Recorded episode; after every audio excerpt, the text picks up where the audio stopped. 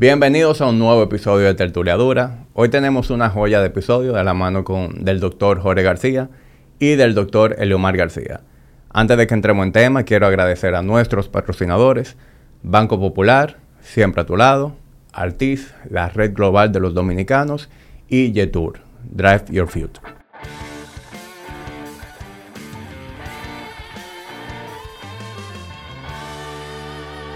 Eh, Jorge, yo le voy a dar la bienvenida a Leomar porque yo creo que ya tú no eres un invitado, tú eres un, un colaborador recurrente de la tertulia.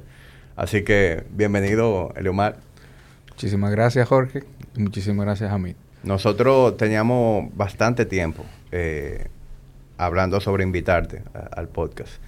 Eh, me consta mucho que Jorge respeta mucho tu trabajo. Y aunque yo no he sido paciente tuyo, yo automáticamente, quien Jorge respeta, pues yo también respeto, porque confío mucho en el criterio de Jorge.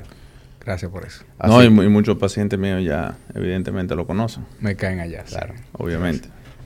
Y, y, hoy, tú sabes que cuando la gente te ve no sabe qué esperar del episodio, por lo polifacético que tú eres, pero hoy definitivamente vamos a hablar de, de medicina, de salud, de bienestar. Y tenemos una agenda, digamos que bastante interesante, porque, porque definitivamente lo que vamos a estar conversando en el día de hoy son temas que creo que a todo el mundo le concierne, todo, el, todo el mundo le interesa la salud.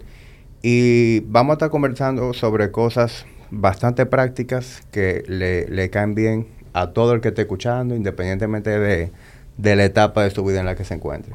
Tú sabes que eh, el otro día grabamos con, con John Ball y, y, hubo un momento en que yo mencioné como que la, la salud sin eh, salud física sin lo emocional y eso que lo social. Exactamente que no servía de, de nada, entonces pero realmente yo no sé si ese mensaje se entendió como yo quería que se entendiera.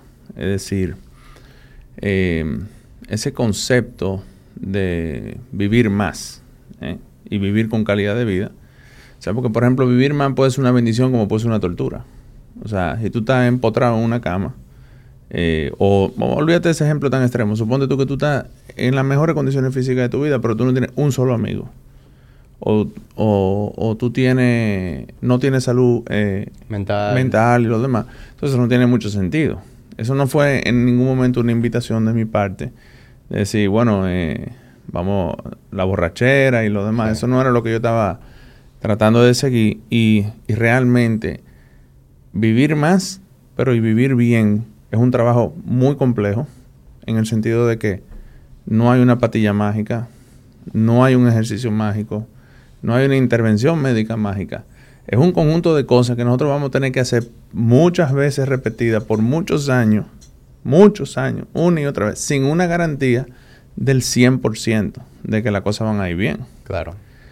Por lo tanto, eso, eso requiere de una salud emocional muy, muy elevada para tú perdurar en función del tiempo haciendo esa cosa. Además de que vuelvo y te digo, o sea, puede ser una bendición como puede ser una tortura vivir mucho.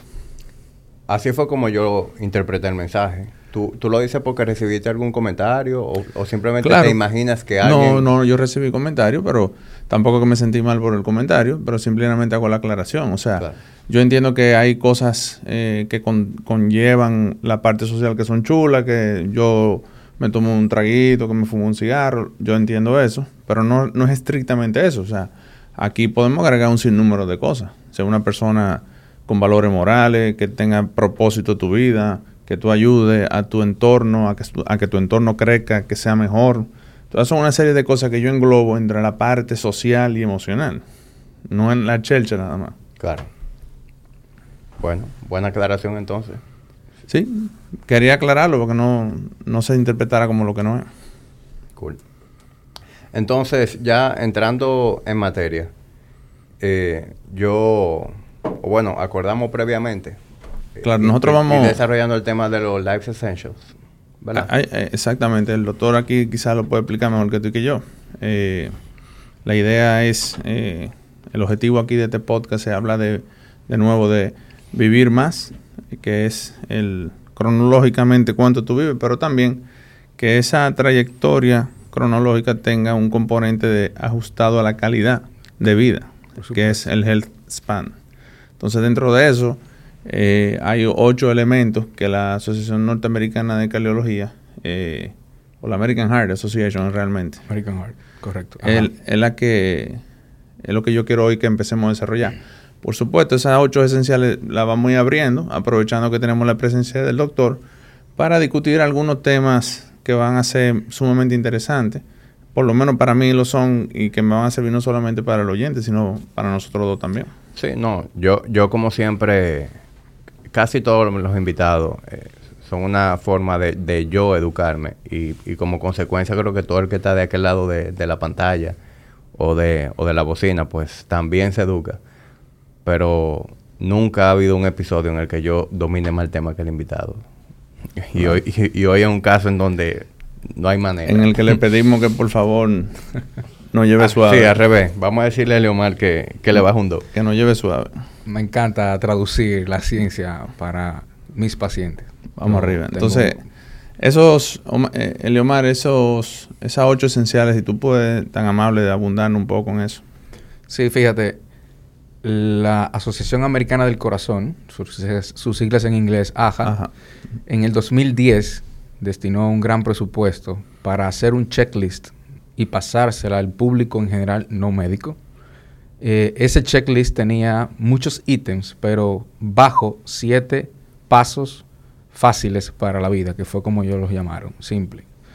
Esos siete pasos, habían tres conductuales y cuatro mediciones que hacemos nosotros los médicos en nuestra consulta, que el paciente debe interesarse por conocer esos cuatro números. Entonces, eh, hago el recuento del 7 porque el año pasado, eh, y hay una anécdota que quiero contar, y voy a empezar con eso. Yo conozco a Jorge Hamid eh, a través de YouTube, viendo videos, y él estaba con, eh, con una persona en un programa y estaban hablando, entre otras cosas, de la importancia de esos detalles de la vida sobre la salud y mencionaban el sueño. Y a raíz de esa intervención yo voy profundizando en el sueño y empiezo a indagar sobre todos los efectos que puede tener una mala calidad de sueño en la salud y al revés. Y coincidencia, en el año pasado, los siete pasos para la vida se, se transforman en los ocho esenciales para la vida, porque agregan El sueño. el sueño. Entonces es importante porque muchas personas, yo subí un post de eso, eh, pueden haberse sentido como eh, profetas, porque tenían tiempo diciendo y hablando del sueño. Lo que pasa es que la ciencia necesita un tiempo. El, COVID nos enseñó que la ciencia no puede ir a la velocidad de los noticiarios, por ejemplo. Necesita un proceso de depuración, de filtración. Y los estudios sobre el sueño tienen décadas realizándose. Y ahora la AJA decidió, basado en esa evidencia de forma contundente, agregarlo ahí, en esos ocho pasos esenciales para la vida. Entonces, eh, tiene una cartilla de colores muy llamativa porque está diseñada para eso, para que el público se interese y está simplificado para, como dice la, eh, como dije al principio, es un checklist. Tú vas uno por uno, este sí, este no, este sí, este no.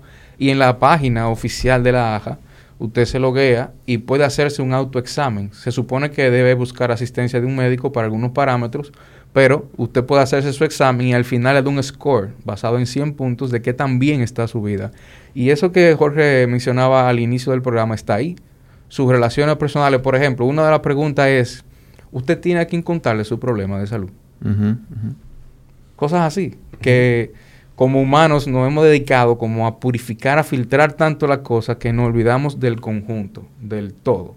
Entonces sí, está incluido, todos esos detalles están ahí en ese checklist. Y tú sabes, un dato interesantísimo es, como muchas personas, yo le llamo, no quiero usar la palabra de conspiranoico y paranoico, hablan malísimo de la AJA eh, y critican los estudios. Iremos entrando en detalle en esa cosa ahora. Y, siempre dicen como que el único objetivo es empujarte medicamentos por ojo, boca y nariz, pero aquí estamos demostrando que realmente eso no es así. Eh, el tema es eh, los específicos, que, que no necesariamente culpa de la AJA, sino del, del médico que... Del Porque la verdad es que hay muchísimos médicos que no lo estoy diciendo en tono Gatillo alegre. Con desconocen. alegremente. Pero desconocen esto, eh, eh, esto que vamos a hablar hoy. Y, y, realmente no es el sistema en sí que está mal, sino también que es una responsabilidad de usted como persona o médico tratante, como en su profesión, de mantenerse al día buscando el mejor interés de su paciente. Correcto. Entonces, nosotros tenemos una evolución en el ámbito de la salud eh, como un modelo médico preventivo que realmente es un modelo reactivo de la detección, digamos, precoz de la enfermedad, la cual funciona bastante bien con lo que son las enfermedades agudas. Por ejemplo, una persona que llega con un balazo, una persona que llega con una sepsis, eh, un politraumatizado, un infarto agudo del miocardio, que aunque técnicamente es un evento agudo, pero ya ver, iremos viendo que es un evento que tiene 15 años cocinándose, correcto. ¿verdad? Ese modelo reactivo realmente para mi forma de ver las cosas y, y voy a utilizar esos ocho puntos para abundar como yo propongo, y yo y muchos, proponemos un, modelo quizás más, en vez de reactivo, eh, digamos que un modelo más proactivo de prevención eh, médica. Entonces, eh, yo creo que, debemos dejarle lo lípido de último, o que va a ser sí, más... ahí vamos a fundir. Es el más controversial de todos. Entonces... Bueno, yo creo que deberíamos empezar por actividad física. Ok. Ese, es el que yo sé que menos vamos a durar guayando goma. Ok. ¿Verdad? De hecho, en la página, en el orden que te recomiendan abordarlo cuando tú vas a disertar una charla, es por actividad física. Justamente. Bueno, eh, con el tema de actividad física, ya eso es algo que hemos hablado aquí una y otra vez. Todo el que escucha la tertulia sabe que promovemos la actividad física, promovemos eh, que, sea un régimen de ejercicio verdaderamente completo, en donde se, se dedique tiempo a lo que es el trabajo del sistema cardiorrespiratorio, así también como el, trabajo de resistencia para crear y mantener la masa magra. Entonces, partiendo de esa base, ¿qué cosas ustedes agregarían ahí? Bueno, déjame decirte un comentario en ese orden. Estas políticas, este, este programa, tiene que simplificarlo todo. Y tiene que tratar de encajarle en la vida a cada ser humano que lo lea. Entonces no es perfecta la recomendación, porque te va a sonar hasta ridículo que la recomendación son 30 minutos diarios o 45 minutos interdiarios. Sin embargo, yo no me lo encuentro ridículo eso. No, pero no es ridículo desde el punto de vista de que te están empujando a la constancia te están empujando a hacer algo y recuerden que cada quien tiene un modelo de vida que no permite eh, darse cierta libertad de, no, yo voy a durar dos horas dedicándome a mi cuerpo, a mi actividad física, etcétera. Sí, y, que me imagino que también es una forma de hacer las recomendaciones aplicables. Correcto. Porque hay que estar claro de que es población general. No estamos hablando con fitness freaks, no estamos hablando con bodybuilder. Y aún así, y aún así, aún así, eh, no importa. Voy, a decir dos cosas importantes aquí. Lo que sí hacen en la acotación es que esos minutos tienen que ser de una actividad moderada o más superior. No te están mandando a pasear el perrito por el parque. Eso también va. Ese incentivo va. Incentivo para los adultos, incentivo para los niños. 60 minutos de juego o de actividad X es diario en los niños. O sea que hace cierta, cierto, eh, ciertas especificaciones hay dos elementos que, que van a determinar eh, tu longevidad y, en, función de la actividad física. Uno es el VO2, que no es más que tu capacidad de consumir oxígeno, y el otro es cuánta fuerza tú tienes. ¿Verdad? Entonces, si tú te pones a analizar esos dos elementos y tú dices eh, el por qué o el cómo, la realidad es porque son dos cosas que tú tienes que activamente hacer para poder obtenerlo. O sea, es el beneficio punto de la actividad física, no es necesariamente el VO2 por sí solo, porque si yo agarro la fuerza, yo voy a ver el mismo resultado que si tengo un VO2 alto, ¿verdad?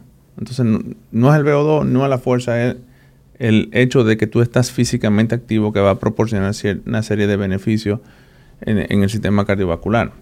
Entonces, en ese sentido, eh, que el doctor dijo que son recomendaciones tontas, Eh, Que y- puede parecerle tonta a un bodybuilder. Sí, exacto. Pero sin embargo, yo, mira cómo yo lo veo.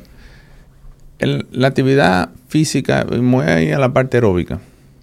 Primero, entra en una actividad física aeróbica muy demandante, entra en contradicción con la retención de la masa magra.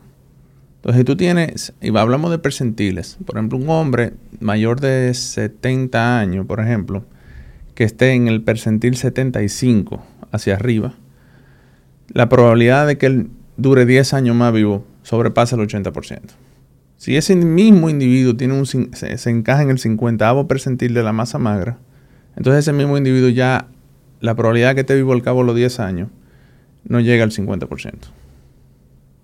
Es importantísimo la retención de la masa magra. Nosotros vamos perdiendo eh, unas enzimas, eh, no sé cómo se dice en español, hormone sensitive lipase y lipoprotein lipase, que degradan las grasas o los triglicéridos para utilizarlo como fuente de energía. Si no tengo suficiente masa magra, yo voy a ser más propenso a almacenar esa energía en vez de utilizarla en la contracción muscular. Y ahí sabemos que iremos los otros puntos del, del- del elemento de cómo la adiposidad, mm, el partitioning, hacia dónde coge lo que yo como. Si para el músculo o va a coger adiposo. para el tejido adiposo. Y las implicaciones que eso tiene en la salud. Otro elemento importante es que nosotros vamos teniendo un declive de la producción de testosterona de forma natural y también nos vamos haciendo insulino resistente con el paso de los años, lo cual lo mitiga bastante bien la masa magra. Y una pregunta que aquí aprovecho el doctor. Yo sé que si yo hago actividad aeróbica muy fuerte, o sea, en zona 5, me mantengo excesivamente en zona 5, hay un riesgo de calcificación coronaria. Yo no estoy diciendo en ningún momento que ejercitarse malo, ni que necesariamente esa calcificación es mala, pero no tampoco lo sabemos, ¿verdad? Mira, todo, o prácticamente todo, voy a hacer una traducción científica para el público que no es médico. Nosotros grabamos mucho con gráficos para poder entender los comportamientos de las cosas. Entonces, hay un gráfico que se llama gráfico en U, que quiere decir cuando tú cruzas dos variables, en este caso mortalidad, con ejercicio, con alimentación, con horas de sueño, con muchísimas cosas. Al inicio, darle de eso va a reducir la mortalidad. Pero entre más tú le das de eso, vuelve entonces A subir. a subir la mortalidad. Exactamente. Entonces, esa curva en U aplica para los cuatro esenciales, excepto el tabaquismo, y para muchísimas otras cosas en la Entonces- vida. Entonces, entonces- el ejercicio en esa zona es deleterio para la salud. Eso está re que te he demostrado. Entonces, ¿cómo yo interpreto esa data? Una, yo tengo que hacer algo que me ayude a, re- a retener la masa muscular, es decir, el ejercicio, actividad física con un propósito que debe ser ponerme más fuerte, ¿verdad? Y para ponerse fuerte yo puedo utilizar múltiples variables, Cualquier no necesariamente cargar más libras. Y la segunda que yo veo de la parte aeróbica es caminar. Yo no he encontrado todavía el primer estudio que me diga a mí que caminar es malo. No lo va a encontrar. El humano está diseñado, Estamos diseñados. física y biológicamente para caminar. Entonces, hay estudios, de hecho, que validan que hay una relación eh, inversamente proporcional a la cantidad de pasos que yo doy y el desarrollo de enfermedades cardiometabólicas. Sí, 12.000 pasos o 10.000. 10.000 es el sweet spot. Ujú. Ajá. El sweet spot de 10.000. De- pero igual, si tú haces 1.000 y, y estás promediando 2.000, eh, tú vas bien. Es un incremento lineal. Pero cuando tú pasas de 5 a 10.000 es exponencial.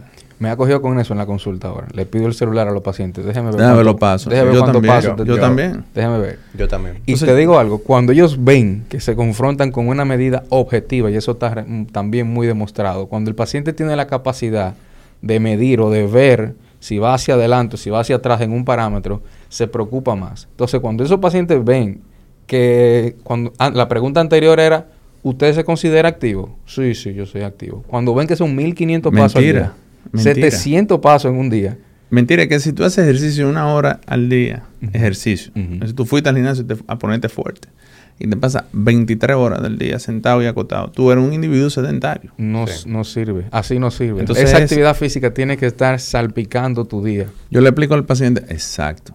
Al paciente yo le digo, actividad física, ¿cuánto tú te mueves en el día? Tiene que estar Móvil. dispersa. Cuando estoy en mi consultorio, para evitar lo que yo sé que viene, yo me paro y busco a mi paciente. Esos 15 pasos, el pararme de la silla y volver a sentarme, Sí. mitigan No estoy diciendo que así me voy a poner en shape, no estoy diciendo, pero mitigan el efecto de estar tres horas consecutivas en la silla. Sí. Es correcto. Incluso también eh, tener standing desk, escritorio de eso Sí, de pie. Sí. Eh, tú como médico no puedes pasarte el día completo en- haciendo consulta de pie ni obligar al paciente a que esté de pie.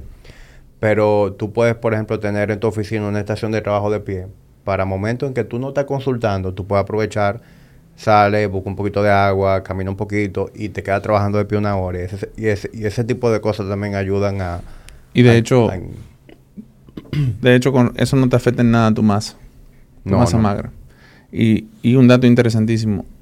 Un tercio del paciente obeso que tenga mucha masa magra, que no tenga una obesidad sarcopénica, es metabólicamente sano. Eso, o- eso yo no quiero decir ahora que eso no tiene cosas negativas, porque evidentemente el concepto de no solamente vivir más, sino vivir mejor, está siendo afectado lo de vivir mejor. ¿Por qué? Pues tú tienes un desgaste, por lo menos que tú tienes un desgaste prematuro de las articulaciones.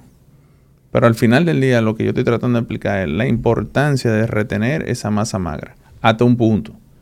Porque hay un exceso que tampoco es saludable, pero tener un, un- tú mantenerte en el percentil 75 de la masa magra para tu edad en, eh, en- en tu, en tu población, ¿no? Ujú.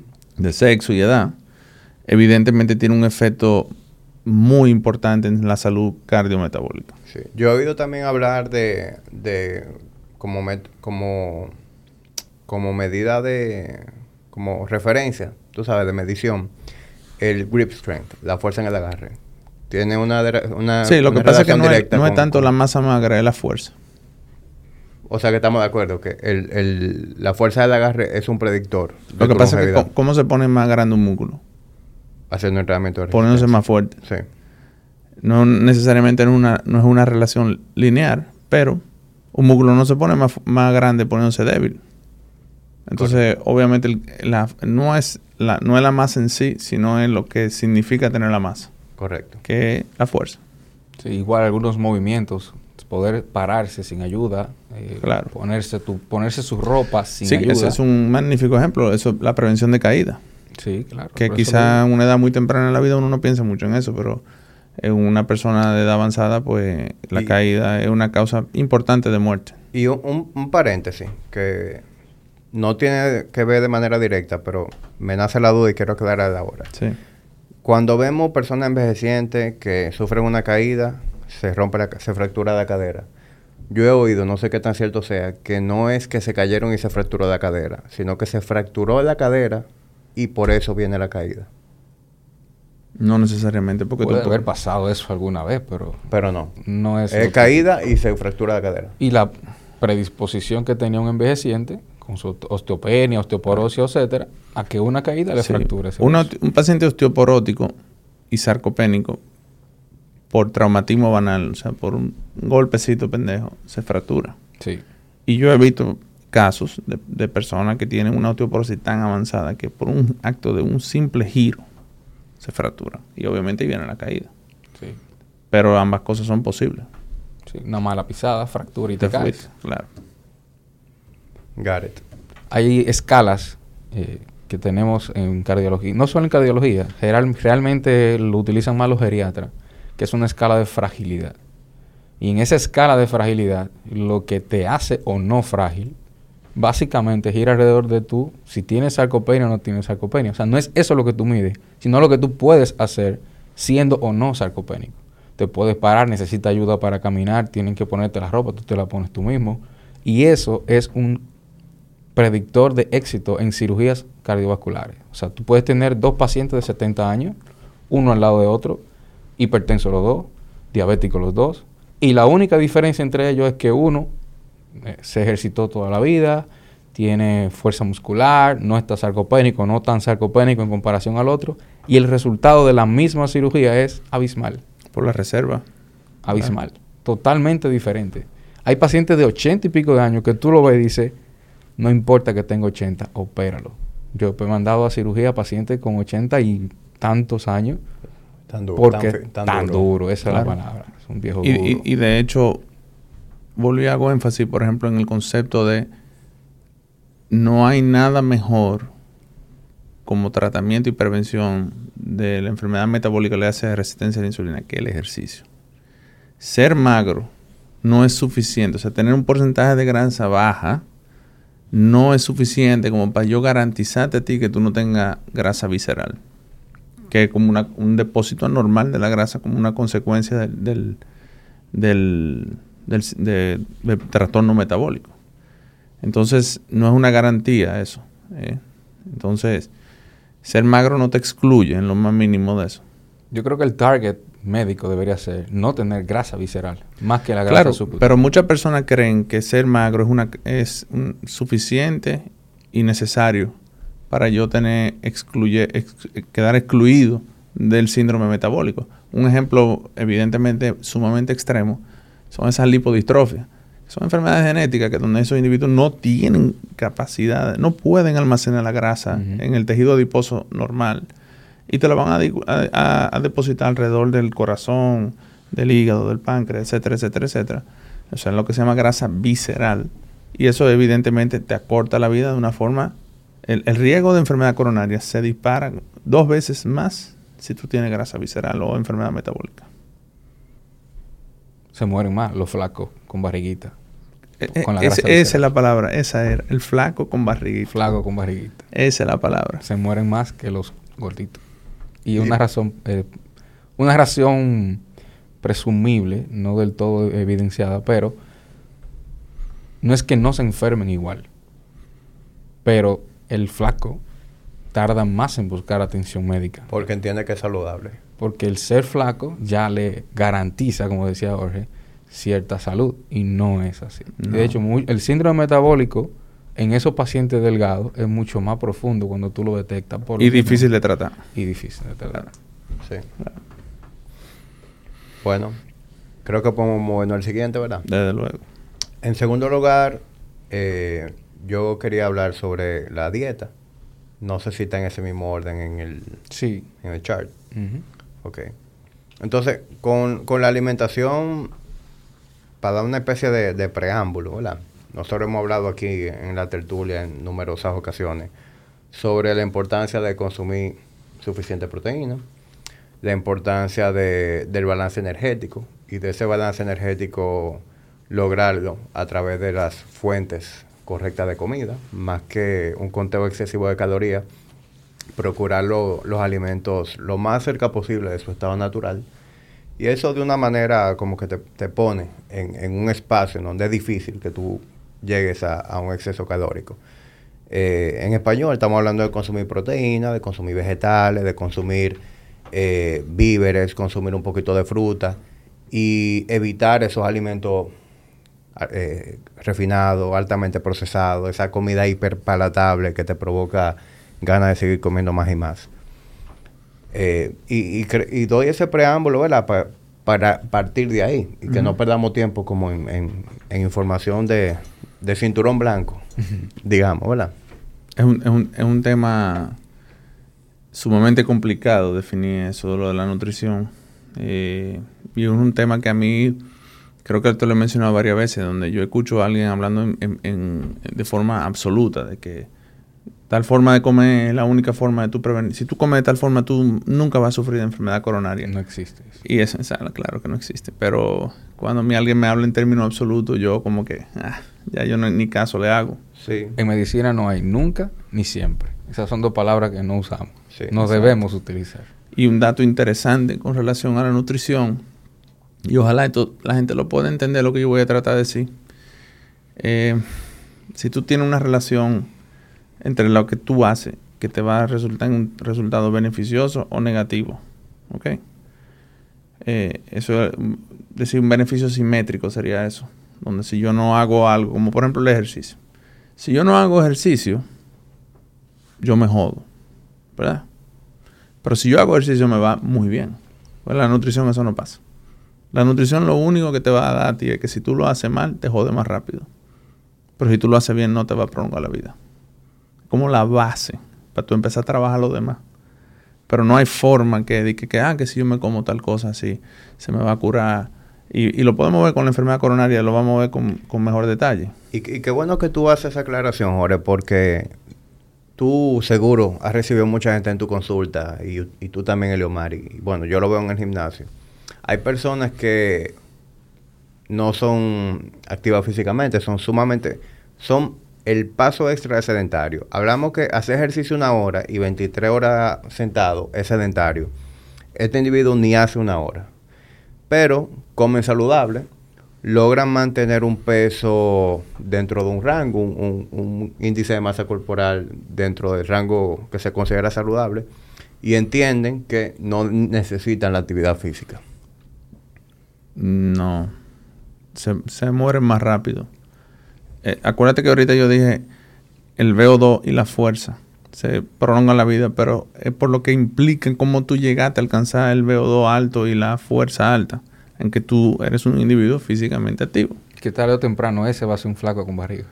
Exacto. Tarde o temprano ese va a ser un flaquito con barriga. Un confiado. Me confíe, estoy bien.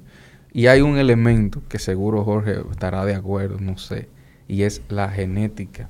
Ah, no, muchachos. O sea, sabemos que hay mucha interacción medioambiental, pero también conocemos personas que tienen una genética y con, poca cosa se mantienen en su peso, que es uno de los ocho esenciales, mantener un peso apropiado, con y sin ejercicio. De hecho, en una fase de la vida de esos individuos, un chin de ejercicio cardiovascular es suficiente para ponerlos súper catabólicos.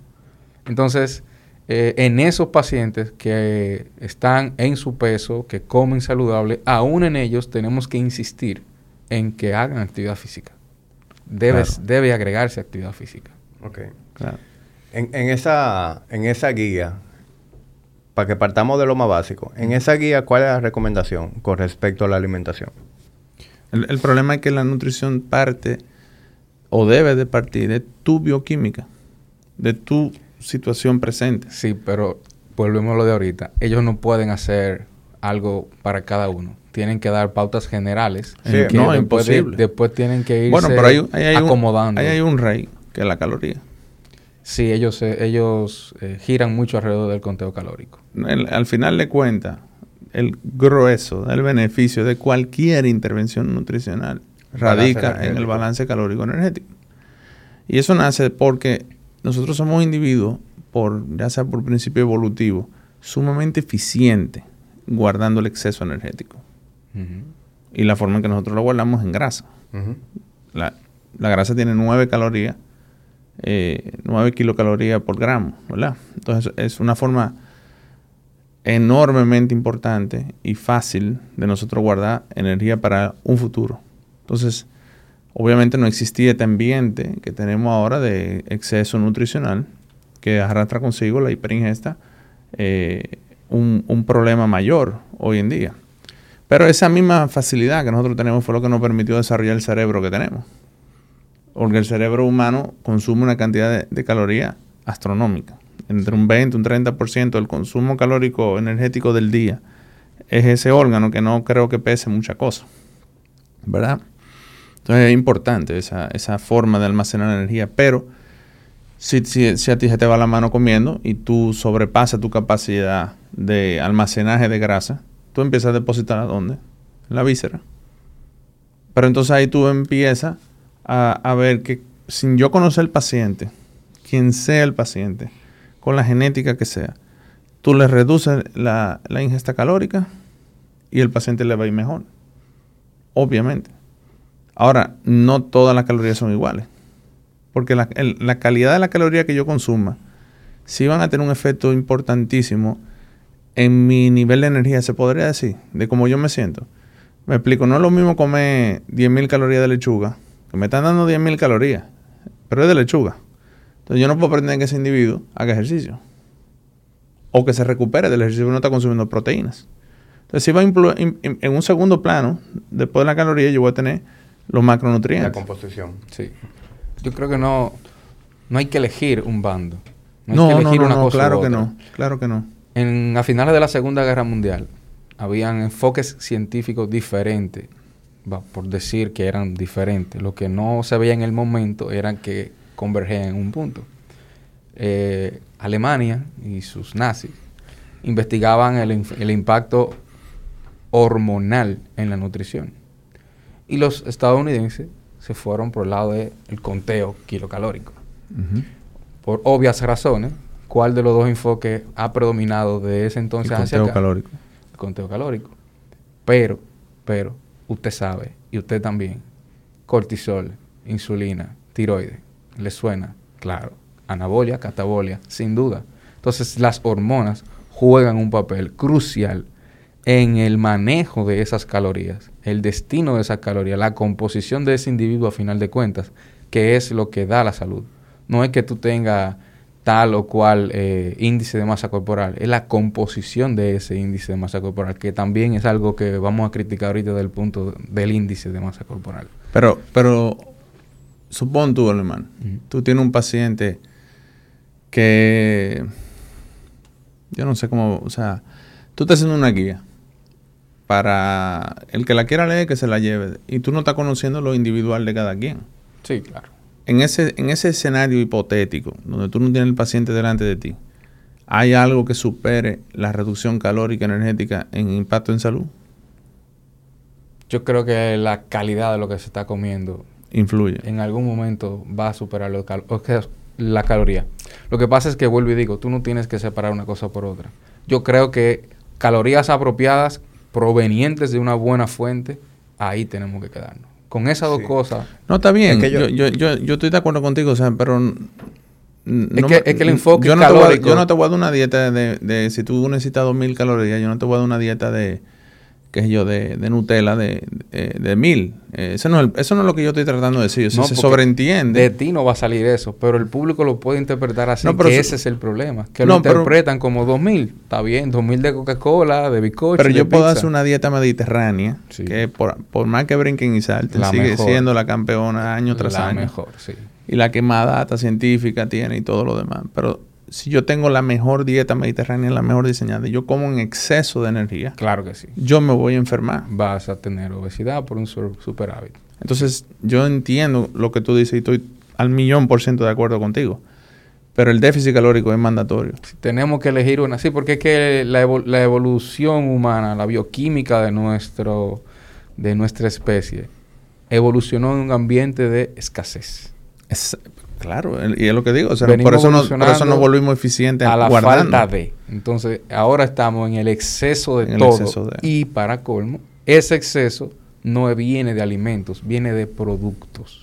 No, que lo, lo- tienen lo empeora. cosas que tiene cosas artificiales y carece de cosas naturales que unas las conocemos y otras no las conocemos. El empaque natural de, de un pedazo de carne no es ni similar a la carne ultraprocesada que llega a una salchicha. 100%. O sea, le adicionaron cosas, se perdieron otras de las que tú sabes y de las que no sabes también. Entonces, y además que usted va al supermercado y compra todos los días lo mismo, lo mismo, lo mismo, lo mismo. Antes no. Antes teníamos una vaca para la familia y de esa vaca todo se aprovechaba. Entonces un día comíamos vísceras, otro día comíamos filete, otro día comíamos un corte graso, otro día comíamos leche, embutido o lo que apareciera. ¿Me entiendes? Entonces, esa rotación, esa variedad de proteínas de diferentes fuentes, de diferentes partes, que a la vez trae al cuerpo diferentes aminoácidos, Sí, que todos van a ser útiles. perfiles de aminoácidos. Perfiles di- diferentes. distintos. Pero tampoco nos podemos engañar que yo estoy cubierto con comerme algo no procesado, algo natural. Eso no es del todo cierto. No, no, no. Y de hecho, ahí empiezan a nacer una serie de, de eh, dietas, ¿verdad? Modernas y eso, donde básicamente son eh, lo que yo la encasillo todita en dietas restrictivas. Restrictivas en el sentido de que, mira, el cálculo calórico energético en un paciente es algo muy complicado. Eh, no es complicado de hacerlo, sino de ejecutarlo. Una y otra vez. Tiene un margen de error altísimo y una serie de cosas. Eh, y que tiene muchísimas variables, como si tú haces ejercicio o no haces ejercicio, o sea, hasta el día que tú hagas ejercicio y el día que no hagas ejercicio. En ese sentido, los fisiculturistas, nadie sabe más que esos tigres de esa vaina. Y eso es así. Eh, pero nacen una serie de, de modelos de dieta restrictiva que la gente jura y perjura que es lo mejor del mundo. Por ejemplo, la dieta cetogénica Un extremo. es un extremo, pero ¿qué es lo que tiene la dieta cetogénica? Que nada, que tú hiciste una restricción y por lo tanto pudiera ser que con esa restricción de que tú eliminas tus macronutrientes, tú ahorras energía. Y el beneficio que ese paciente le, le transfiere esa forma de comer nace por eliminar energía. es una herramienta, cogiendo eso de ejemplo, es una herramienta que ahora la vemos como algo que hay que agregarle al paciente, pero en un tiempo era lo que sucedía de forma natural. Pues me explico. Eh, 100 mil años antes, no hay agricultura. Usted está cazando y encuentra un Lo conejo. Encuentra un conejo. Ese día no encontró ni una papa, ni encontró nada. Solamente su conejo. ¿Qué usted va a comer?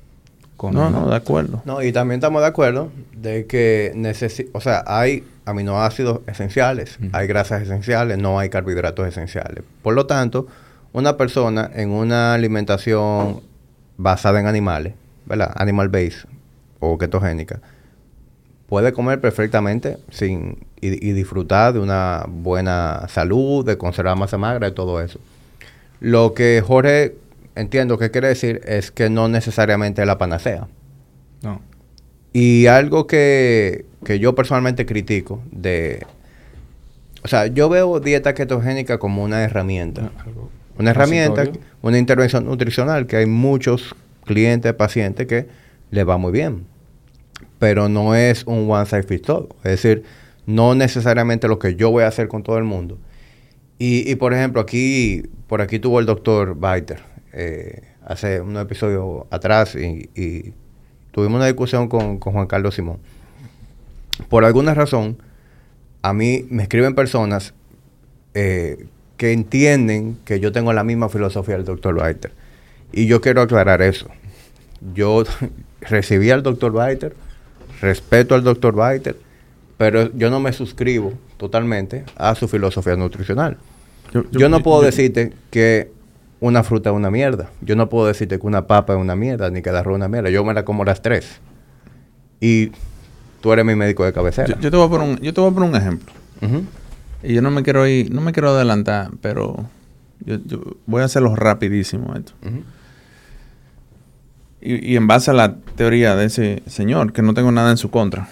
No estoy diciendo que él está mal, sino que te voy a dar mi opinión y cada quien que saque su conclusión. Es cierto que el colesterol es una molécula extremadamente importante. Sin, literalmente la vida, como él mismo dice, eh, tú no puedes vivir sin colesterol. Es verdad. Tú necesitas colesterol para todas las membranas celulares. Tú necesitas colesterol para producir hormonas. Tú tienes, necesitas colesterol para las, las sales biliares. Sistema nervioso. Tu- todo. ¿Verdad? Entonces, los, las células de nuestro organismo tienen la capacidad de producir colesterol, pero no todas tienen la capacidad de producir todo el colesterol que requieren. Entonces, tú tienes un órgano que es, digamos que, es, eh, por así decirlo, exportador de colesterol, y ese es el hígado, ¿verdad? Entonces, el colesterol es una grasa, un aceite. No hay tal cosa como que un colesterol bueno o malo. Colesterol es colesterol. Pero ¿qué pasa? Ese colesterol es una materia prima que se necesita transportar a las células que lo necesitan. ¿Y el, por, dónde se van, por dónde se van a transmitir? Por el torrente sanguíneo. En su gran mayoría el sistema linfático, pero el grueso es por el torrente sanguíneo. ¿Pero qué es lo que hay en el torrente sanguíneo, en las arterias? ¿Un, un medio de qué? Acuoso. Acuoso. Y grasa y agua no van, nunca van a mezclar bien. Entonces tú tienes que empaquetarlo en el hígado con una serie de transportadores. Esos transportadores son las apoproteínas, ¿verdad? Entonces tú tienes al que le llaman dique colesterol malo, es exactamente el mismo colesterol que se empaquetó en el hígado con una ApoB100. Y el VLDL que tiene una ApoB48. Al que le llamamos bueno, tiene ApoA, ApoE y ApoC2, ¿verdad? Entonces, en español, yo tengo que sacarlo de aquí. Eh, supongamos que mi cerebro lo necesita. Del hígado yo lo tengo que mandar para el cerebro, ¿verdad? Ok. Salió, ¿cómo sale? El ApoB que se encarga de eso. Por eso que le llaman malo.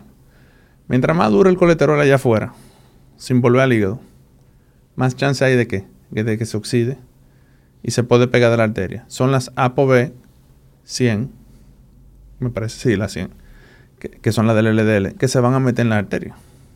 Y va a venir un proceso inflamatorio, que va a venir macrófago, se lo comen, se calcifica, etcétera, etcétera, que es lo que conocemos como aterosclerosis. Entonces, la aterosclerosis es un proceso que literalmente a todos nos va a dar. Una cosa es que tú te mueras de eso y otra cosa es que tú genere atero o no. ¿Por qué? Porque es un proceso de, de años y años transportando por ahí. ¿Qué tú crees? Que no va a haber un pequeño residuo, ¿verdad? Entonces, yo te voy a poner un tema, específicamente con la, esa, esa postura absolutista, ¿verdad? El HDL, que es el que le llamamos bueno, él, él, lo que se encarga de donar, ¿verdad? Una apoproteína específica que se llama ApoE. La ApoE coge el colesterol de la sangre malo y lo manda de nuevo para el hígado para un proceso que se llama resterificación. ¿Ok? Ese tema es más complicado de ahí. Obviamente es una... Bueno, usted sabe, doctor. La pesadilla de todo el mundo. Eh, la, la, bioquímica de los lípidos. Pero ¿qué pasa? En toda esta historia hay un personaje que yo no estoy mencionando que se llama LPA. ¿Verdad? Entonces te lo voy a poner en español. Para tú tener enfermedad coronaria, tú necesitas una, una causa necesaria que tener la ApoB de burro alta, aunque no es la única causa, es una causa necesaria, pero no es suficiente para el desarrollo de la enfermedad coronaria, pero es necesaria, salvo una que otra enfermedad genética que hay por ahí. Pero vamos a hablar en forma general a la población normal. Es una causa necesaria para su desarrollo. Okay. Entonces, suponte tú que por ahí anda un individuo que tiene LPA, LP o una chiquitica altísima que dicho sea de paso es el 20% de la población, que tenga concomitantemente ApoB altísima, lipoA con A chiquitita altísima y LDL por la nube. ¿Ok?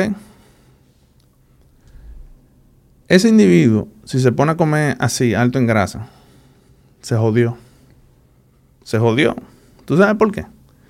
Porque el hígado, cuando tú lo saturas de grasa saturada, Tú le metes mucha grasa saturada por la dieta. Es verdad que, el colesterol dietético no es nada. El colesterol dietético tú lo evacúas el, grueso. Porque el 95, 98% del colesterol que tú tienes lo produces tú. Pero si yo saturo mi hígado de grasa saturada, ¿verdad? Mi hígado se ve obligado a decir, no me manden más, no recojan más. Déjamela allá afuera. Déjala allá afuera, no me la manden más porque estoy explotado, estoy saturado. Pero también el hígado dice, no, pero espérate, tú hay que sacarlo de aquí. ¿Y qué hace la pobre? Te dije, es el transportador, para afuera. Entonces te lo voy a poner fácil. No hay medicamento para bajar la lipoproteína A chiquitica. No existe. La lipoproteína A chiquitica tiene muchísimos otros problemas, que son inflamatorias, trombogénicas, porque interfiere en la degradación del fibrinógeno. Entonces, si yo tengo ApoB bajita, causa necesaria para yo desarrollar enfermedad coronaria, y tengo un LPA alto, es posible que yo no tenga gran problema en esta vida, con un colesterol relativamente controlado, un LDL controlado. Pero si yo tengo ApoB altísima y lipo altísima, yo me fui y me voy a ir rápido. Entonces, en ese individuo le aplican la dieta altísima en grasa. No, evidentemente. Entonces, que no, no, yo no estoy diciendo que está mal lo que él propone, pero no podemos hablar en términos absolutistas. Y no es verdad que, si yo tengo resistencia, mira, no es verdad que yo, si, yo, si yo soy insulino sensible, yo no voy a tener placa de colesterol. Yo tengo pacientes, pero a mí me lo va a decir. Yo tengo pacientes que tienen hemoglobina glicosilada en 4.2, ApoB alta, muy alta, que se niegan, hacen todo lo otro, ejercicio, no fuman, normopeso, todo, ¿eh? que se niegan a medicarse el otro día la vi, tenía engrosamiento en la, en la carotidia. Me dijo, yo no me voy a medicar porque yo tampoco lo voy a obligar. Yo se lo sugerí. Yo no me voy a medicar, doctor. La, pasó un año de la última consulta. Y ahí tiene su plaquita blanda eh, en la carotidia. Entonces, em, ¿qué pasó ahí? No dije que la insulina es la solución de todos los problemas. No lo es. es que la, la insulina resistencia no es ni necesario, ni exclusiva, ni suficiente, perdón. Mi abuela tenía diabetes. Sabemos muy bien el impacto de la diabetes en la salud coronaria, pero mi abuela se murió de otra cosa, no tuvo nunca enfermedad coronaria. O sea, no es obligado que porque tenga diabetes. Es verdad que sabemos que la diabetes es un magnificador de esa condición y que el diabético tiene dos veces más probabilidades, un 200%, ¿eh? eso es mucho, pero no es seguro. Entonces no es, no es un asunto seguro eso. Entonces yo no puedo, de forma irresponsable, Es decir, literalmente todo el mundo. Tu solución es esta. Y se acabó sin conocer ese individuo. Y ni hablar de los trastornos genéticos, que no son tan infrecuentes como uno pensaría. Uno en 500 no es frecuente. Uno de cada La hipercolesterolemia familiar. Heterocigota, sí. Exacto. Bueno, ningún extremo va a servir para nada. Siempre ha sido. Nunca.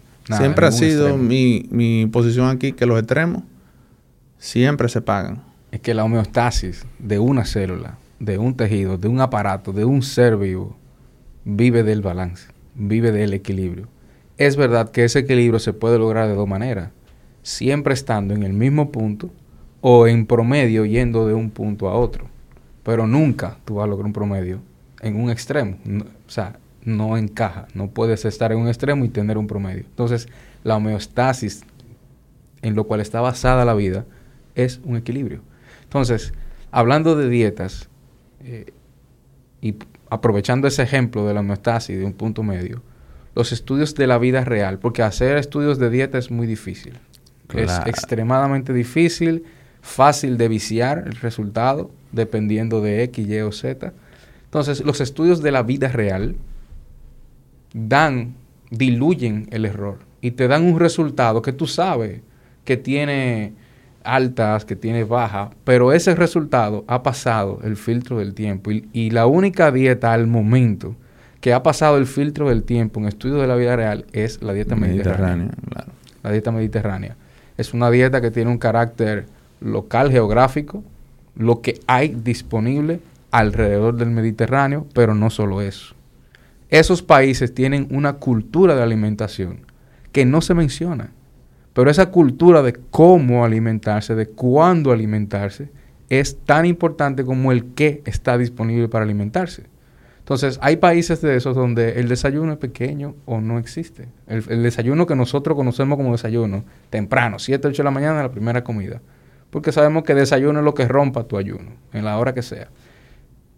Y el contenido de eso suele ser eh, origen animal y ahí no hay problema.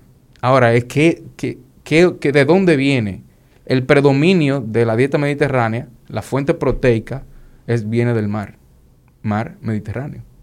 Entonces, esa proteína es una proteína que no es grasa. Tiene un tipo de grasa rica en omega 3. Claro. Que, que tiene un efecto inverso en temas de riego vascular. Correcto. O sea, entonces volvemos a lo de ahorita. El omega 3 lo hemos sacado y lo hemos empaquetado de mil maneras y nunca logra el mismo efecto que el que se logra comiéndotelo en tu empaque porque natural. Se porque se oxida. Se oxida, mil cosas pueden pasar. Se oxida. Entonces ya no tiene el efecto eh, protector. Entonces, la dieta cetogénica, un estado cetogénico, todos yo entiendo que debemos hacer un estadito cetogénico de forma que no voy a decir aleatoria, puede ser controlado, pero la biología manda eso. Tu biología manda a eso, a, un, a una pausa, a un switch metabólico. Y eso te va a dar beneficios. El extremo no te va a dar beneficios. Entonces, partiendo de qué uno dice que es cetogénico, ¿cuántos gramos te vuelven cetogénico? Eso es variable. Pero ¿cuántos gramos es low carb? ¿Cuántos gramos es very low carb? Depende de mi actividad física y mi masa magra. Yo doy positivo a ketosis. Porque es, un, es una magnífica idea que tú hayas puesto ese punto. Eh, yo hago referencia al concepto de coma mucha grasa y algo de proteína, como la dieta cetogénica realmente lo, lo, sugiere. Que no digo que no tiene ningún beneficio, tiene beneficio en algunos individuos, pero que no es para todo el mundo.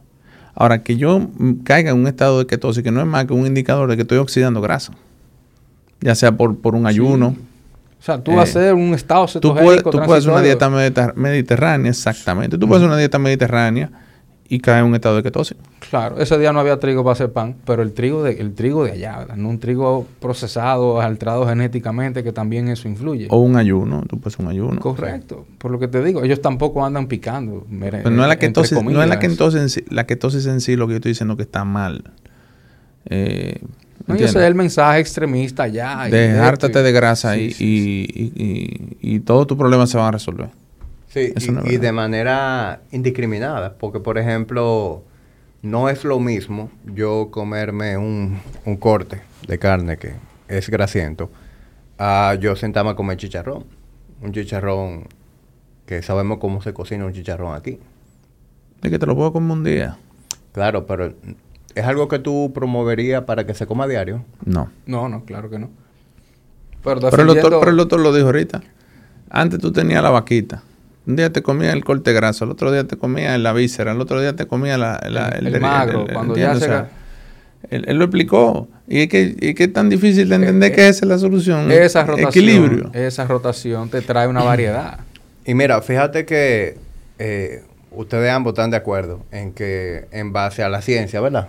La, la dieta mediterránea es la que tiene más soporte científico eh, en términos saludables. ¿Pero ¿verdad? por qué?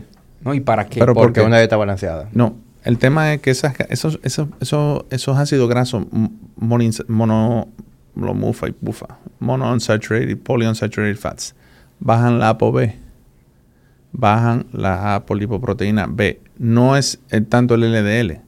No hay una relación eh, directamente proporcional entre la disminución del LDL y necesariamente la reducción de incidencia de la enfermedad de miocardio. Es más importante la apoproteína B, sobre todo si tú tienes lipoproteína A alta. ¿Entiendes? ¿A entendido. Es el efecto de disminuir lo que todo lo que tú puedes en tu dieta de, para bajar la APO B te va a premiar. Y eso es específicamente lo que tiene la dieta mediterránea. Pareciera que la diseñaron con ese propósito. Es rica en fibra, que adivina qué, baja la APO B. Tiene pufa y mufa, baja la APO B. ¿Entiendes? Es rica en proteína esa dieta. Es rica en antioxidantes. Todas esas son cosas que te bajan la APO B. Sí. Es, es curioso que tú usaras esa palabra, que la diseñaron. Quien diseñó la dieta mediterránea fue el tiempo. Sí. Y yo hice una exposición hace casi un año comparando dieta mediterránea versus, yo le puse versus, no era tanto un verso, era una comparación sana, con la dieta DASH. La dieta DASH es un esquema americano totalmente artificial. Ellos dijeron y hicieron eh, unos lineamientos que giran alrededor de las necesidades de su sociedad, de su tipo de paciente, de su alimentación, y de ahí sale esa dieta que se llama DASH. Es un abordaje enfocado en qué comer para bajar la presión arterial. Eso es una cosa, porque eso tiene un objetivo. El objetivo es cómo te alimentas en apoyo a un paciente hipertenso o en prevención a la hipertensión. Eso es una cosa. La dieta mediterránea es miles y miles de años comiendo de esa manera y hoy en la modernidad tú vas y dices, ¿qué es lo que ustedes están comiendo? Que yo veo que la mortalidad y la enfermedad aquí es distinta a la que tiene en Occidente. Ah, mi abuela, mi bisabuela, mi tatarabuela comían esto, aquello y lo otro. Entonces, ese es un... Por eso es que te digo que ahí ya se ha diluido eh, cualquier problema que pueda tener esa dieta, ya pasó el filtro del tiempo. Entonces, Y, y es un, es un- perdón, pero eh, eh, es como igual que caminar. Ujú. ¿Qué actividad en el mundo existe más natural que caminar? Esas son cosas que se han ido perpetuando, como bien lo dijiste, en el paso de los años, porque dan éxito. No había, obviamente, el método científico eh, en esa época que tú estás mencionando. Claro. Por, por, por inercia ¿Y vamos qué tú opinas de la dieta mediterránea? mira, la, la dieta mediterránea yo no he, no es una filosofía de alimentación que yo me haya tomado el tiempo de adoptar personalmente. Hay muchas cosas en ella que yo la disfruto y la aplico. Pero yo por mi, digamos que por mi historial atlético, siempre he, priorizado una alimentación más de esa corriente, tú sabes, eh, tipo dieta obviamente ricas en proteína y, y yo he experimentado con regímenes, todo tipo de regímenes cetogénicos, dieta paleolítica, eh, dieta... Carnívora. Eh, la plant-based no, o sea, para mí eso ya es retardado. Yo la o sea, hice. la, la- la Yo dieta la- carnívora. Yo, no, no, no. Yo la, la plant based, yo tengo que probar esto. A ver Ah, plant-based. Yo lo tam- intenté. también retardado. Yo lo intenté. Pues yo tengo que saber lo que pasa para poder tener como una serie, se- un poco de base. La enfermedad digestiva que yo tuve con eso, o sea, yo no te lo puedo explicar. Yo no te puedo decir que estoy bien ahora, pero cuando peor estuve metabólicamente fue cuando inventé ser vegano. Igual que yo. perdí, perdí como 18 libras de músculo y nunca tuve una digestión buena. Todos Nunca. mis marcadores Mis inflamatorios. se triglicéridos se me fueron por las nubes.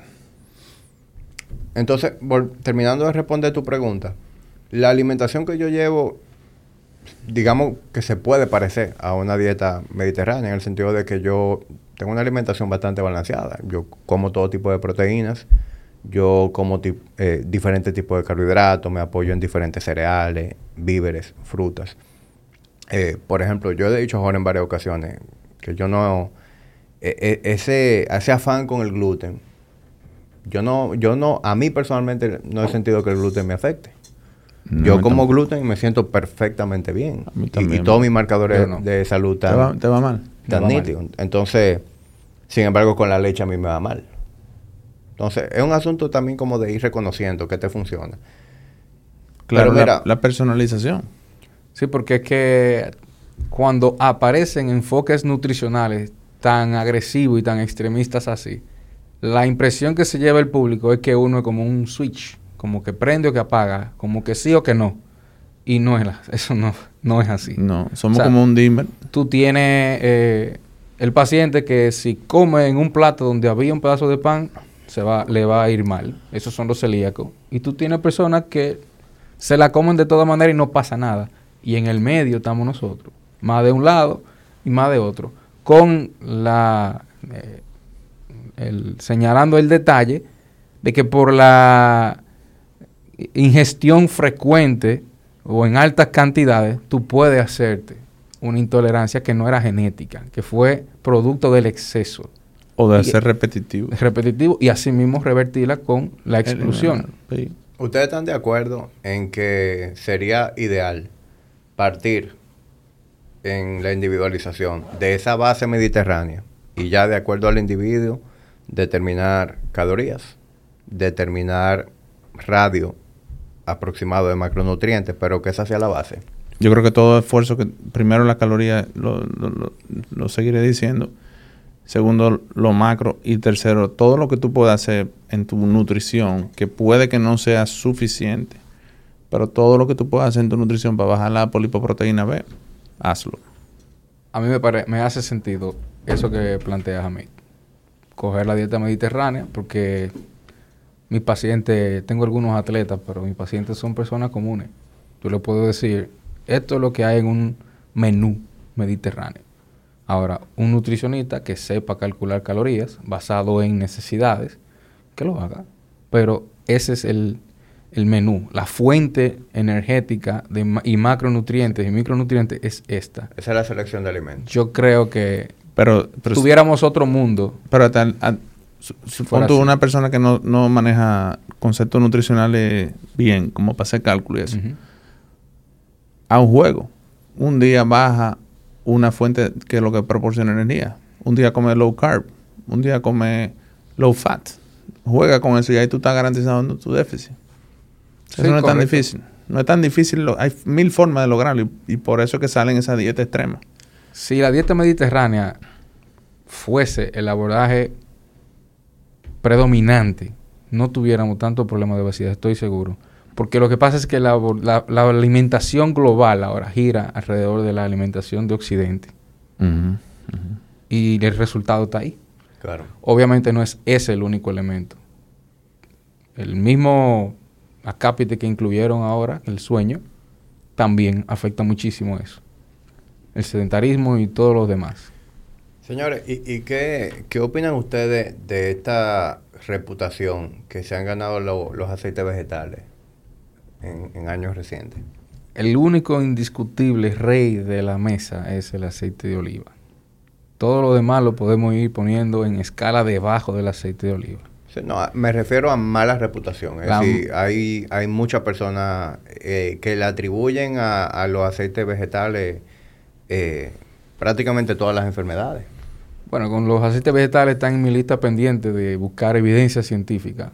Solo me he quedado con los positivos. O sea, los daños de, qué sé yo, el aceite de canola, el aceite de semilla de girasol, el aceite de maní.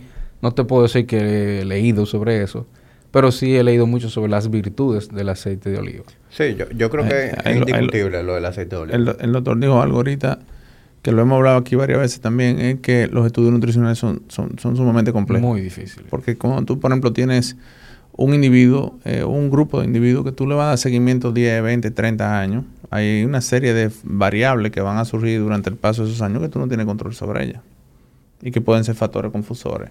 En lo que el HB viene, yo no me lo como.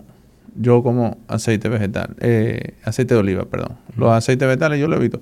Hay estudios que dicen que no, que son buenos, pero si tú analizas el proceso en que lo hacen, hay una fase donde se oxidan y se pudren.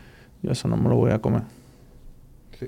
Pero están agregando químicos y La, cuantas la cosas. última vez que leí, el- la escala de bondad sería oliva, aguacate, coco y últimamente el famoso canola que no me termina de convencer.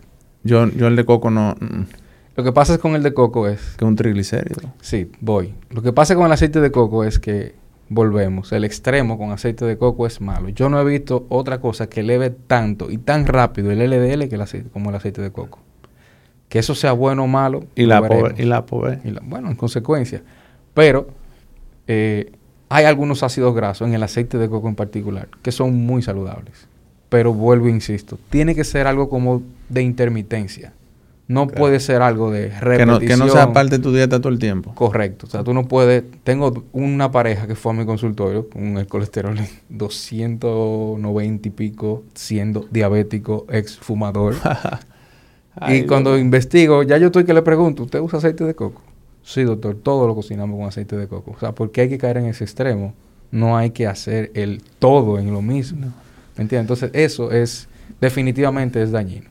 El de aguacate es un poco más neutro, tan, así mismo como es de sabor, que Es es, bueno. neutro. Eh, así mismo es, entiendo lo que he leído eh, bioquímicamente. Y, y el aceite de sésame, por ejemplo, que Yo creo que, eso es, inflamatorio como- tiene mucho omega 6. es algo como para sabor. O sea, Sí, hay algunos, sabe algunos, bueno. algunos platos Tailandés. de forma cultural y ese buenos. sería el aceite. No, sabe Sí, mortal, pero es muy Pero- proinflamatorio. Pero no es un aceite tampoco para... Sí, pero ahí creo que también, si no hay una recurrencia, si algo intermitente, precisamente con un plato sí, porque el consumo que tiene puntual. un poquito si, de... si tú no quieres comer aceite vegetal, no vayas nunca a un restaurante. ¿Por qué tú te crees que aquí te van a, a cocinar tu comida en, en aceite de oliva? En ghee. Seguro que sí. Ajá. Nunca. ¿Qué pasa? Aquí, aquí ni en ningún lado. En ningún, no, no, yo no estoy hablando de aquí, eso es a nivel. Pero acá. Eh, tal vez en España. Ah, sí. En España. Es probable que ya son ñoños con su aceite. Ahí. O en Italia, esos países no cogen corte con, con la calidad de su alimento. Sí. Bueno, de alimentación creo que estamos cubiertos, ¿verdad? Yo entiendo que sí. Dímoslo, las pautas básicas. En tercer punto, yo tengo aquí exposición a la nicotina. Hablemos de eso. Ah, ese es rápido. Cero. Exacto. Ahí no hay nada que discutir. Cero. La nicotina, cero. Exposición a la nicotina porque el logo En cualquiera que sea su forma. Sí, el logo tiene un cigarro, un cigarrillo. El logo tiene un cigarrillo. Pero eh, cuando tú lees y lo desglosas, te dice claramente que es exposición directa o indirecta a cualquier fuente de, de- de nicotina. Sea con vapor, sea... ¿Qué es peor? eh, El vape es peor. sí, o sea... Sí, porque se fuma mucho más. Además de que Yo eso no tiene sé, una yo no sé el cosas. mecanismo, pero yo he escuchado a un neumólogo hablar de lo hay el- injurias pulmonares pulmonar, exacto. que se están estudiando como entidades nuevas e individuales asociadas al uso de vapor.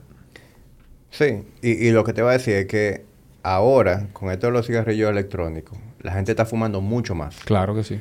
¿Por qué antes? La dosis ha aumentado con eso. Antes el que fumaba cigarrillo tenía que coger un coffee break. O ya estoy entendiendo, o sea, porque lo, como lo pueden fumar en cualquier lado. Claro, por lo, la por gente está el día entero fumando. sí, fuma claro, dentro sí, del sí. carro, fuma en la oficina, fuma en, el, fuma en todas partes. La facilidad de no tener que también que encenderlo, o sea, eso es... ¿no? Y que no le molesta a nadie el olor. O, Sí. o, o- o es más imperceptible. Es un Entonces- vasoconstrictor coronario importantísimo. proinflamatorio también. y muy inflamatorio, olvídate eso. Y- Cero. y- y- Pero yo me voy a seguir fumando mi cigarro. Pero que no es lo mismo, o sea, fúmate tu cigarro. Cuando los pacientes vienen y me dicen que fuman, yo intento incentivarlos a que lo dejen. Pero la realidad es que muy pocos lo dejan, muy pocos. Pero, Pero, estamos hablando del cigarrillo o, de- o del tabaco del cigarro. cualquier fuente de nicotina. Yo le lo, desin- lo desmotivo a que lo utilicen cualquier fuente. Es que te sale la, la, la cotinina, eh, que es el metabolito de la nicotina, sale en la orina, no importa como tú lo hagas. O sea que algo entra, obviamente. Entonces, eh, Sin embargo, yo, y, y ustedes me corregirán, yo he oído decir que lo peor del cigarrillo, específicamente, no es ni siquiera la nicotina, sino todos los agentes. No, líder, no te engañes. eso tiene mucho de marketing del que diseñó otra fuente sin esas otras cosas. O sea, Exacto. eso tiene mucho de marketing. O sea, Y, y otra cosa también, que quiero que ustedes me aclaren. Yo he oído eh, en otros podcasts eh, hablar del nicotine gum, o sea, de la goma de nicotina, y otras fuentes de nicotina que tienen eh, virtudes. No hay ninguna virtud en la nicotina. ah, no, porque si eso vamos, en la nicotina te, prote- te protege de cierta enfermedad neurodegenerativa, como el Alzheimer, pero eso no quiere decir que está bien que te la fume, por- eh, que la consuma, porque, repito, es un vasoconstrictor coronario. ¿Tú entendiste eso? Sí, yo estoy entendiendo. pero que vuelvo y le, lo que le decía ahorita, usted puede fumar su cigarrillo, pero usted sabe activamente que está haciendo algo en perjuicio de su salud. Yo- usted lo sabe. Eso es lo que te voy a decir. Yo vivo Usted en no paz. está haciéndolo de- desde la ignorancia. Yo vivo... eh, eh, coño, gracias. Yo vivo en paz cuando yo tomo una decisión consciente. Claro. A mí lo que me molesta es que me engañen. Como habrán individuos en los años 10, 1910, 1920, 30. Te decían, 9 de cada 10 cardiólogos fuman eh, Camel sin filtro. Ahí esos anuncios existían Claro, ahí están por ahí. Sí. y ya sabían el daño que hacía. Eso, entonces, hay hasta películas sobre el tema. Eso te- a mí me quedaría bastante. Pero yo estoy consciente de lo que estoy haciendo. Sí. Yo, al igual que Jorge, disfruto demasiado un, un cigarro. eh, y lo hago también consciente.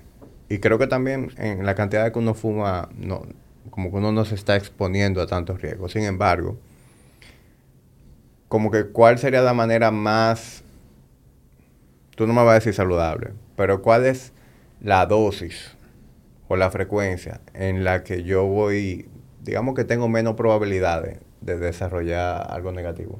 No existe. A mí no lo force, te, dijo, te lo he dicho tres veces, cero. Cero, te lo he dicho. No, no existe dosis saludable. Te digo algo, mira, hace hasta hace un año, dos años, con el alcohol, que no está dentro de los ocho esenciales, no está ahí. Pero la OMS se prestó a esa vagabundería de decir que hay una cantidad Espérate. permitida. ¿Quién? Voy para allá. Hasta hace dos años teníamos un, Unidades de un alcohol. margen, Disculpe, un margen eh, de rejuego con los pacientes. Y le podíamos decir a los pacientes, sí, cuando yo preguntaba, ¿y puedo tomar alcohol? Bueno, Dos siendo, unidades. siendo usted un hombre, usted puede tomarse dos tragos. Y siendo usted una dama, usted se puede tomar un Un tra- trago. Una unidad, exacto. No se vale acumular para el fin de semana. Eso está claro. No se vale el binge drinking, el, el atracón de alcohol, es lo peor que hay. Pero el año pasado se dijo claro y sonante, no hay dosis de alcohol Seguro. segura ni cardio saludable. No existe. Ahí salen los... eh, volvemos al Mediterráneo con el consumo frecuente de vino tinto han parado en resveratrol y otros antioxidantes que hay en la cáscara y en, en la uva. Pero se insiste, no hay dosis de alcohol saludable. El impacto que eso tiene en la salud a nivel, epidemiológicamente a nivel global, es positivo. Porque el individuo ahora, desde el conocimiento, cuando está por el segundo trago, ya sabe que tiene dos de más. Pero el paciente cuando tenía tres y tú le decías que estaba bien con dos, uno más, eso no es nada. Y por ahí se corre la bola, porque ya después de tres tragos nadie está contando. Sabes, que mi, abuelo en paz descanse, él hizo una endocardititis bacteriana y, y tenía una ICC. Y entonces el, el cardiólogo bien le dijo, no, tú no, no, no puedes tomar alcohol. El tipo encontró un cardiólogo que le dijo, digo, te estoy hablando hace muchos años para atrás. No, claro, tú puedes, tú te puedes tomar tu trago. Inmediatamente cambió de cardiólogo. Claro.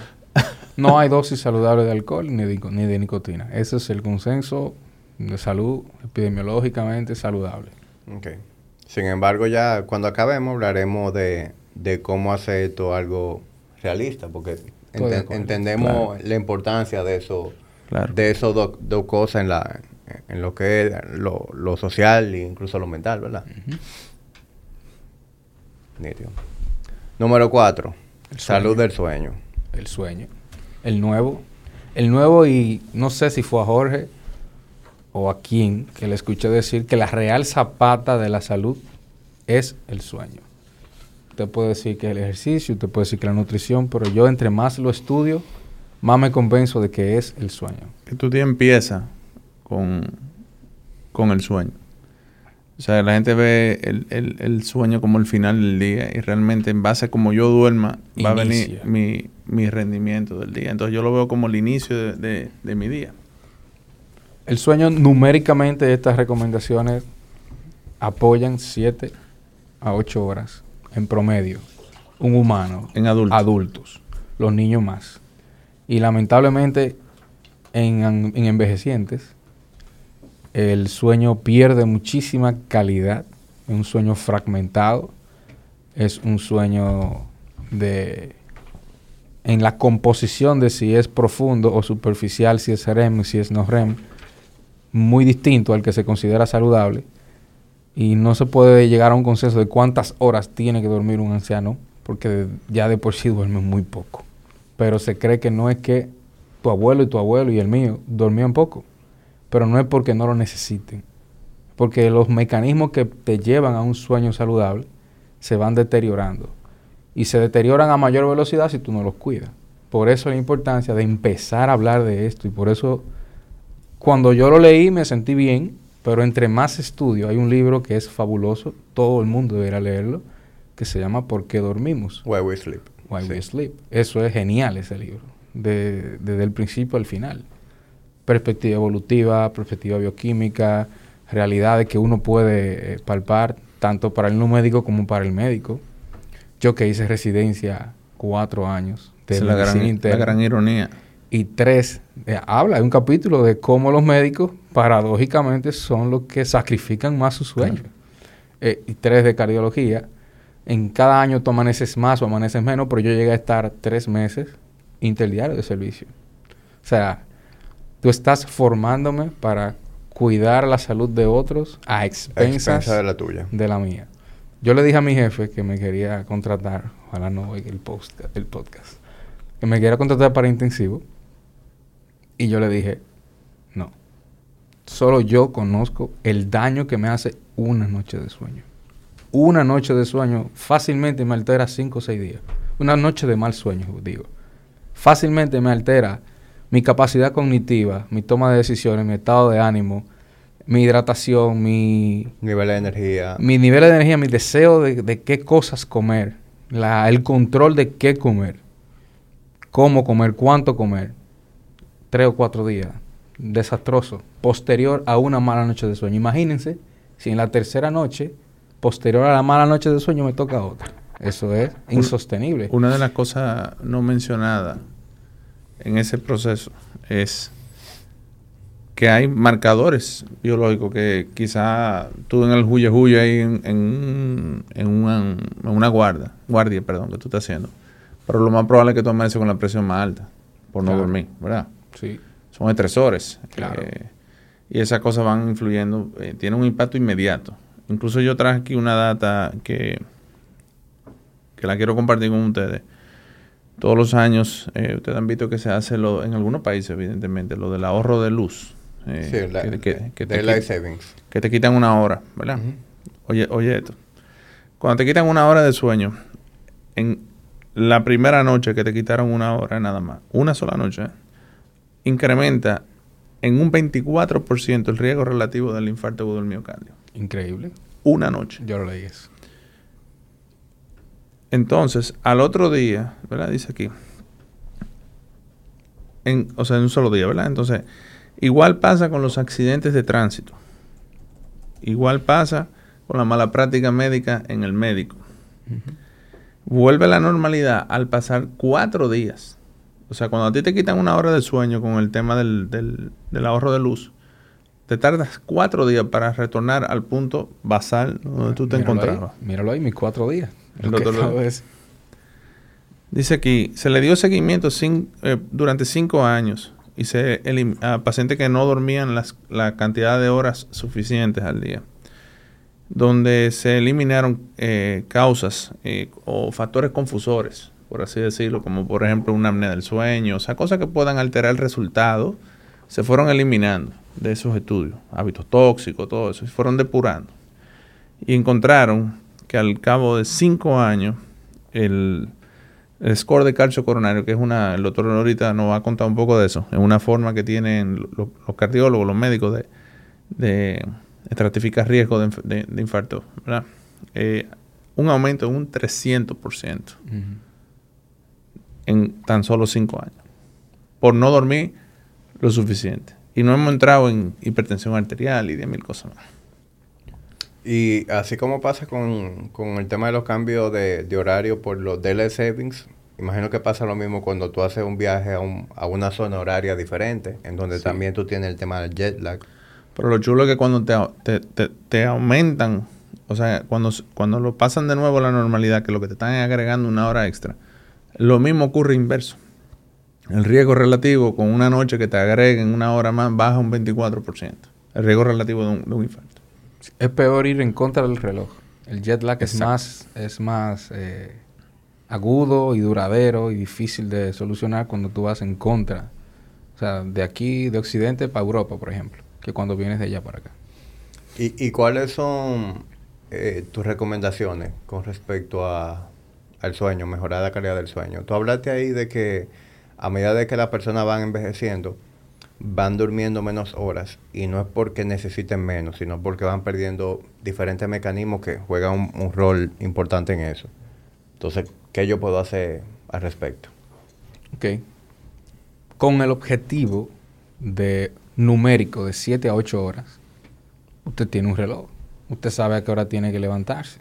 Y también puede decidir, en la mayoría de los casos, y debería ser en todos los casos, a qué hora se va a acostar. Entonces, dice en el mismo libro Why We Sleep, si tienes que elegir y dar una sola recomendación de 13 ítems que hay, una sola, esa recomendación es, vete a dormir y levántate siempre a la misma hora. Punto. Esa es la más importante.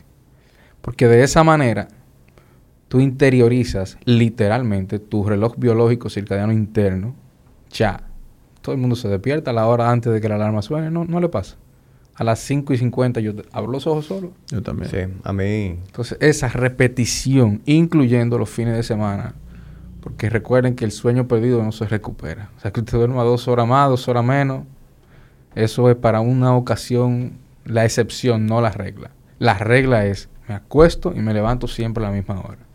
Eso obviamente no basta, pero la recomendación sobre la cual se construyen las otras. Para irse a dormir, debe haber un, cortejo, debe relegarse la cama a dormir, la habitación a descansar, no deben haber dispositivos electrónicos en, en la cama o en la habitación, la luz que emiten toda esta tecnología que nos encanta y nos ha potenciado y nos ayuda, inhibe la producción o inhibe el mecanismo que gatilla, desencadena el sueño, que es la liberación de melatonina. La relación del humano con la luz solar es inquebrantable. Ah, está ahí y estará siempre. La luz solar, porque la luz solar tiene dos características. La primera es que es completa, luz blanca. Y la segunda es que tiene un ciclo repetitivo, día tras día. Y nosotros seguimos ese ciclo. Entonces, alejarse de dispositivos dos horas o una hora en el menor de los casos antes de irse a dormir. Un baño con agua tibia o caliente, lo más que tolere, genera una vasodilatación, hace que las, los vasos sanguíneos de la piel se ensanchen. Al ensancharse pueden liberar calor y ese descenso en la temperatura ayuda a conciliar el sueño. Hablando de temperatura, regular un ambiente para dormir con una temperatura agradable.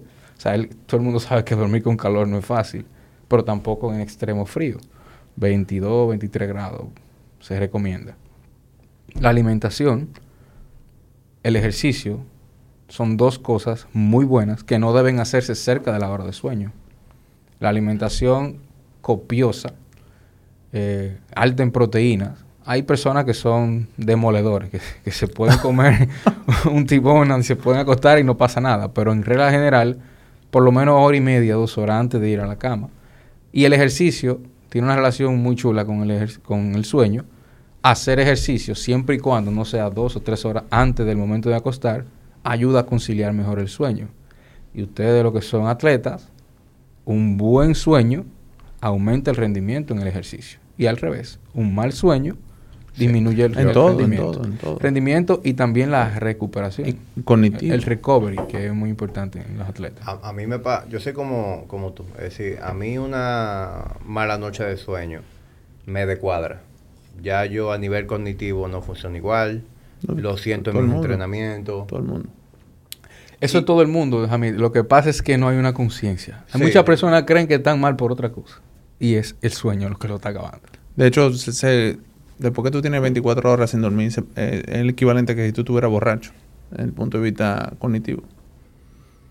Y, realmente eh, yo en algo sí difiero, y es que no todo el mundo necesita la misma cantidad de horas. O sea, me importa más eh, qué tiempo tú dura en fase 3, fase 4, que es lo que es el sueño profundo. Hay una serie de ondas que produce el cerebro, se llaman ondas delta. Tienen un patrón muy particular que se identifican fácil. Y en esa etapa donde tú te estás recuperando, como bien dijo el doctor ahora, donde tú estás liberando la hormona de crecimiento y, y por consecuencia el factor de crecimiento insulínico 1 que se asocia a longevidad, evidentemente, y salud vascular. Además de eso, eh, debería de bajar la presión. Eh, Debe reducirse entre un 10 y un 20% de lo que tenías en vigilia durante el sueño. Durante el sueño, eso es lo que llaman deeper. ¿verdad? Deeper, no deeper. No, y el peor de los deeper. escenarios es riser. y el hiper cuando- deeper. Cuando baja demasiado. Cuando demasiado. baja más de 20%. Y es, es malo, doctor. Puede ser malo, puede generar hipoperfusión, pero el extremo riser es peor. Volvemos a lo mismo, los O extremos. sea que no se relaja, por así decirlo. en el riser, Exacto. no, el riser es que sube. La Exacto. presión Entonces el individuo no se relaja.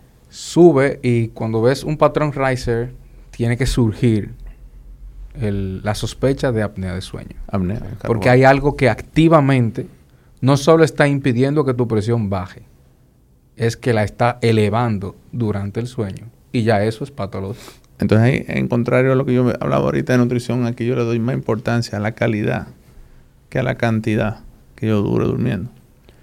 Entonces, una persona con apnea del sueño no se está oxigenando adecuadamente. O sea, se, no, por- se puede tirar 10 horas y no está logrando el descanso. Tú sabes que algo en lo que yo me apoyo mucho es en el WUP para monitorear la calidad de mi sueño. Esto da muchísima información. ¿Tú sabes, que por ¿cuál eso, es? tú sabes que por eso mucha gente ha dejado de tomar alcohol. Sí.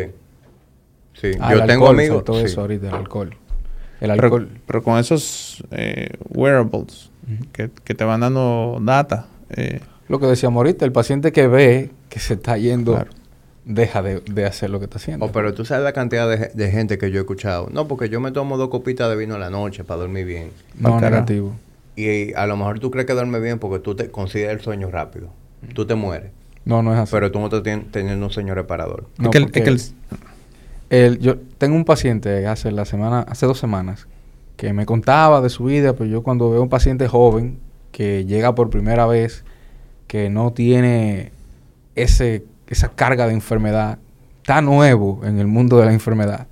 Me tomo mi tiempo para indagar cosas. Y él me contaba que tiene un restaurante, que llega muy tarde en la noche y que iba a abrir tres restaurantes más. Y que por eso él no estaba durmiendo. Y yo cogí el restaurante para ponerle un ejemplo. Yo le decía, cuando tú cierras la puerta de tu restaurante, todo el que pasa por ahí, los clientes, miran el restaurante y dicen, está cerrado. Pero tú que estás dentro, tú sabes que desde que tú cierras la puerta, empieza la limpieza, a recoger, a ordenar, a cuadrar la caja, a planificar lo de mañana, porque de lo contrario, al otro día tu restaurante no va a poder funcionar. Entonces, eso fue un proceso activo. El que está afuera, lo que ve es un proceso pasivo. Correcto. Se cerró y punto. No. El sueño es un proceso activo. Hay algo llamado adenosina, que es muy bueno, pero cuando se acumula en el sistema nervioso central, eh, se hace tóxico. Y ese es uno de otros, de tantos, que se van acumulando que solamente en el momento del sueño da como la brecha y las herramientas para limpiar, para reestructurar, recalibrar conexiones. Ese es el ejemplo que puse del restaurante, igualito en el cerebro. Solamente durante el sueño se pueden llevar a cabo algunos procesos. Entonces el sueño es un proceso activo. Si tú al que limpia, al que cuadra, lo emborracha, ¿tú vas a tener buenos resultados? No, definitivamente no. Entonces tiene que haber, eh, el hecho de que tú cierres los ojos, caiga y te despiertes el otro día, no quiere decir que el proceso se llevó a cabo. Y eso está medido. O sea, una polisonografía de un paciente alcoholizado te deja ver que eso es un caos. No hay un ciclo. El sueño se repite. Pero mira, Eliomar, el impacto es dramático. O sea, no es, no es de un chin. Cuando yo me tomo un par de tragos, mi sueño al día siguiente, o sea, e, él, me, él me da al día siguiente un gráfico en donde yo veo todo, mi oxigenación, ritmo respiratorio, recuperación, qué tiempo pasé en las diferentes fases del sueño. Y si lo óptimo es verde, y yo el día anterior estaba en verde, yo sé, yo sé amanecer en amarillo o rojo, simplemente porque hubo alcohol en la ecuación. Y no alcohol al punto de embriaguez. Te estoy hablando de que me tomé unos traguitos sociales. ¿Y qué tan rápido tú vuelves a la normalidad? Dos o tres días me toma. Sí. Es que se repite. Eh, ahorita lo hablábamos en el contexto de la residencia del, de la ronda de, servicio del doctor. En el Daylight Saving, ahora por un factor eh, ajeno que es el alcohol. Y fíjate que siempre eh, se tarda promedio tres o cuatro días volver a la basal. Y eso hay que tener mucho cuidado con eso, porque como bien dijo el doctor ahorita, nosotros somos criaturas del hábito.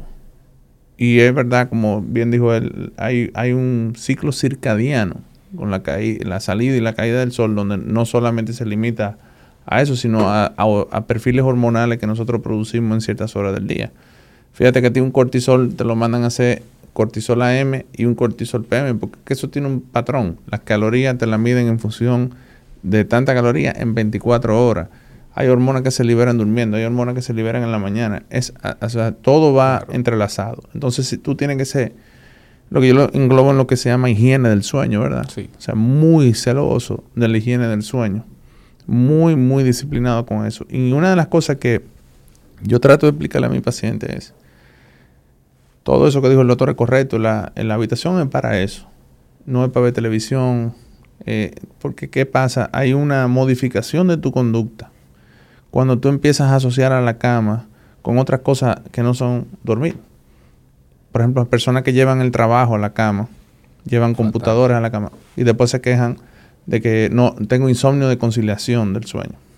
Y algo importante también es, señora, los colchones se cambian. Sí. o sea, los colchones no son para tener los 20 años. ¿eh? Eh, eso hay que cambiarlo. Hay una serie de normas que la pueden encontrar en la Sociedad Norteamericana del Sueño, está en el Internet, que hay, pero lindísimo, detallado, de cosas que tú puedes hacer para mejorar tu, tu, tu sueño. La almohada también. Esas cosas que tú acabas de mencionar, esa lista se comparó en un estudio como nos gusta, randomizado, doble ciego, la, la, la, contra medicina. Y le ganó 100%. abismalmente. O sea, los beneficios de esos 13 ítems englobados bajo el acápite de higiene de sueño superaron por mucho a cualquier somnífero, antiguo o moderno, que ese es el cuidado estándar. Que Tú vas a un médico... las benzodiazepinas, por ejemplo, que se utilizan frecuentemente para inducir el sueño. Tú duermes, pero la fase 3 y 4 del sueño se acorta. No hay fase REM.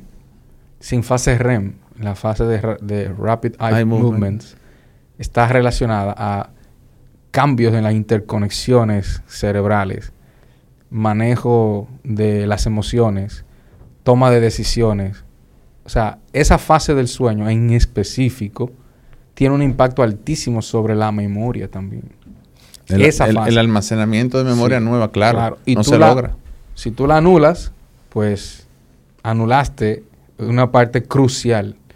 Eso está muy estudiado cómo se relacionan los individuos después de una mala noche de sueño y se relacionan aún peor cuando la fase REM no se llevó a cabo. Por eso que embotellar la noche antes del examen no funciona.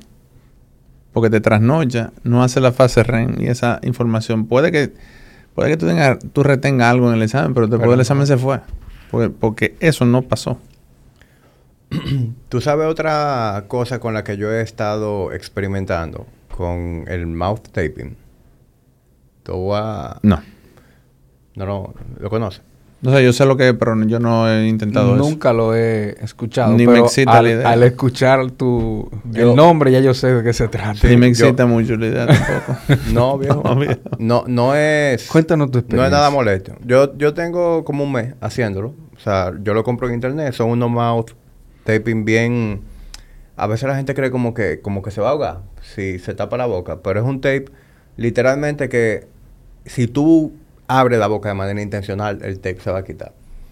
Pero eso es lo que te, te, te ayuda a tú mantener una respiración nasal durante el sueño y a evitar ronquido. Pero que el- es que el ronquido, a mí... eh, yo, yo, no, yo no soy ningún experto en el tema y, y te prometo que me voy a poner a investigar sobre eso, pero eh, el ronquido no es algo que necesariamente nace de un problema anatómico en la nariz.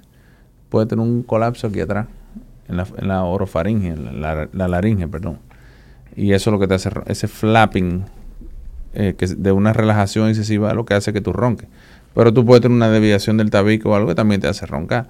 O adenoide, en niño y lo que sea. Pero Y si no roncas y tiene algún tipo de obstrucción a nivel nasal, como quiera puedes tener hipoxia, que es lo que Exacto. es el sí, peor exacto. worst case scenario. Roncar no es necesariamente apnea, Eh, ni hipoapnea, ¿entiendes? Eh, no denota necesariamente un problema, pero tú puedes tener, y quizás hasta empeora. Si tienes una apnea y te pones eso, puede empeorarla, en teoría. Sí, pero partiendo de que tú eres una persona con sin ningún tipo de obstrucción nasal, sin ninguna condición, ¿Y ¿Cómo hecho- tú sabes? bueno, por tu, propio, por tu propio feedback. ¿Qué, qué sé yo? Hay que ver eh, la tecnología, Hay la que ver eso. la, la vamos a estudiar, pero, pero, pero, punto a favor, bien, la nariz está eh, estructuralmente preparada para el aire que entra a tus pulmones, está diseñada para eso, la boca no, estamos de acuerdo, pero eh, cerrar la boca así, de esa forma eh, artificial, puede que a un grupo de individuos con algún problemita incipiente no le dé ningún problema. Pero ya en estadio más avanzado puede profundizar la hipoxia. Puede profundizar. Entonces, habría que ver. Habría que ver. Ah, Fa- fomentar la respiración nasal en el contexto de vigilia sí tiene su sentido. Bueno, Ah, eh, pues, eh, eh, claro que sí. pues yo, te puedo, sí. yo te puedo decir de manera anecdótica que a mí me ha ido bien. Y Pero ¿qué, tú- ¿qué significa que te ha ido bien? ¿Cuáles parámetros han mejorado? Bueno, que él tiene la, el- la- el- la- el- la métrica de sueño. te mejora la calidad del ¿Su sueño. Sí, te lo voy a mostrar cuando acabemos, la, la data que me da. Sí, esos, esos A- dispositivos... Acuérdate que esos dispositivos tienen un margen de error. Tienen su margen de error. Yo soy Sí, pro pero tecnología. pero- me encanta pero todo lo que es tecnología. Pero por, aunque tenga un margen de error, tú estás comparando Sí, es una constante. dos datas que es son una constante, es correcto. Sí. Bueno, terminamos con el sueño. Yo entiendo que sí. En- para terminar con el sueño, la sintomatología de una deprivación de sueño, de una mala calidad de sueño, es demasiado ambigua. Ya cuando hay un extremo de la patología, y la más frecuente de ellas es la apnea de sueño, eh, a los médicos se nos prende como el light de, buscar por ahí. Pero si un paciente tiene niebla mental, se duerme en el sofá o viendo Netflix en un semáforo, un dolorcito de cabeza, pendejo, al principio de la mañana, eso no es café. Disfunción eréctil o tema, trastorno de líbido, como que no encajan con otras cosas. Dificultad para perder peso. Una glicemia rozando el 100. Un, un colesterol que no se mejora a pesar de muchos abordajes. Una barriguita central, o sea, una obesidad androgénica, grasa visceral. Hay que buscar un trastorno de sueño. Del tipo y del espectro que sea. Hay que buscarlo. Pero eso ya es lo patológico. Pero antes de eso, el paciente tiene que hacer su parte. O sea, de todos los ítems, para mí el más difícil ha sido dejar el celular antes de irme a acostar. Es uno de los más difíciles. Y, y eso soy yo que tengo todo el conocimiento y todo el deseo, se me ha hecho difícil. Imagínense el que encima de eso lo desconoce. Entonces, antes de llegar a un estado de enfermedad, pasan años y décadas. Ciertamente hay personas más susceptibles que otras. Hay algo que se llama cronotipo, que está mediado genéticamente, que dice que hay personas que trabajan bien de noche y hay personas que trabajan mejor de día. Yo, Son los yo, no- yo soy nocturno. Noctámbulos y nocturnos. Yo en la noche que mi cerebro se, se, se decide activar. Pero Entonces- la vida no funciona así. La vida en general no funciona así, pero eh, conocerse también te puede ayudar a optimizar algunas cosas siempre que se pueda. Porque tú sabes que esas personas que, que son así y, y encuentran un modelo de trabajo que les permita hacer servicios nocturnos, por ejemplo, esa- esos night owls que eh, eh, son, eh, que es un guachimán. Estoy hablando en Estados Unidos, se han hecho estudios interesantísimos con eso. Aun- aunque duerman las horas necesarias, viven menos. Sí, sí, sí. Hay- es que hay algo que va con el tema de la salida y la caída del Sí, sol. porque el hecho de que tú seas no- nocturno no quiere decir que tú vas a- de 7 de la noche a 7 de la mañana a estar normal. No, son unas cuantas horas de diferencia. Exacto, como para arrancar, eh, como más... Estamos hablando de cuatro horas, si no mal recuerdo, de diferencia entre un cronotipo y otro. Ujú, Tú vas a poder durar un poco más despierto, pero empezaste también a trabajar más tarde. Más tarde, claro. Sí, que, que si tú eres una persona eh, nocturna... Pero eso es modificable. Eso se puede modificar. O sea, con los hábitos tú lo empujas, pero en ese punto en particular... No, si, si te dejan solo, tú vuelves a, a tu base, como Sí. tú dices. Pero tú puedes a través de la disciplina modificar esa, con- esa un ejemplo del cronotipo son esa es esa etapa eh, problemática llamada adolescencia. El adolescente tiene un cronotipo nocturno. Sin embargo, lo obligamos a despertarse a las 7 de la mañana para ir al colegio. Entonces, muchos de los trastornos de esa, de esa etapa pueden, eso es lo que dicen los estudios, que pueden, porque vincular algo al alimento es difícil. Vinculárselo al sueño es más difícil todavía. claro. Porque hace cuántos años que tenemos este dispositivo que tú tienes? Cinco años. Más o menos. No, no creo. Menos. Ese, ese, yo no creo que tenga cinco años. Sí, esto tiene cinco años. Pero más de ahí no. Entonces, en retrospectiva, estamos ciegos sobre el sueño, de ahí para atrás. Entonces, no podemos decir que algo está directamente vinculado hasta que pasen algunas cosas. Claro. Pero se sospecha de eso. Enterado. Número 5. Índice de masa corporal. Yo Bueno. creo que eso es más como llover sobre mojado, porque ahorita lo... Sí. Lo Lo, mencionamos. lo- eh, sí. Yo lo que diría añadir a eso, el, lo que hemos hablado aquí antes, de que el índice de masa corporal es un buen predictor para una población general. Pero in- inmediatamente tú tienes un individuo que carga mucha masa muscular, pues no deja de ser objetivo Ya no el índice de masa corporal y hasta, un, torna hasta, hasta un punto. Hasta un punto, porque sí porque si puede- podemos llegar a un extremo un extremo también, de, claro. de desarrollo de masa muscular. Sí, por ejemplo, ro- pensa- vamos, vamos a pensar, por ejemplo, en el riñón. Eh, hay un hiperfiltrado. Y hay lesiones que son producto de ese, hiper- de ese hiperfiltrado, como es la glomerulonefritis, glome- glomerulonefritis focal y segmentaria, que surgen más en los obesos. Y obeso, cuando tú dices obeso, ¿qué es obeso? Un BMI más de 30. Eso, eso no está definiendo si es de músculo o de grasa o de lo que tú quieres, es obeso. Entonces, E- ese para mí es un problema.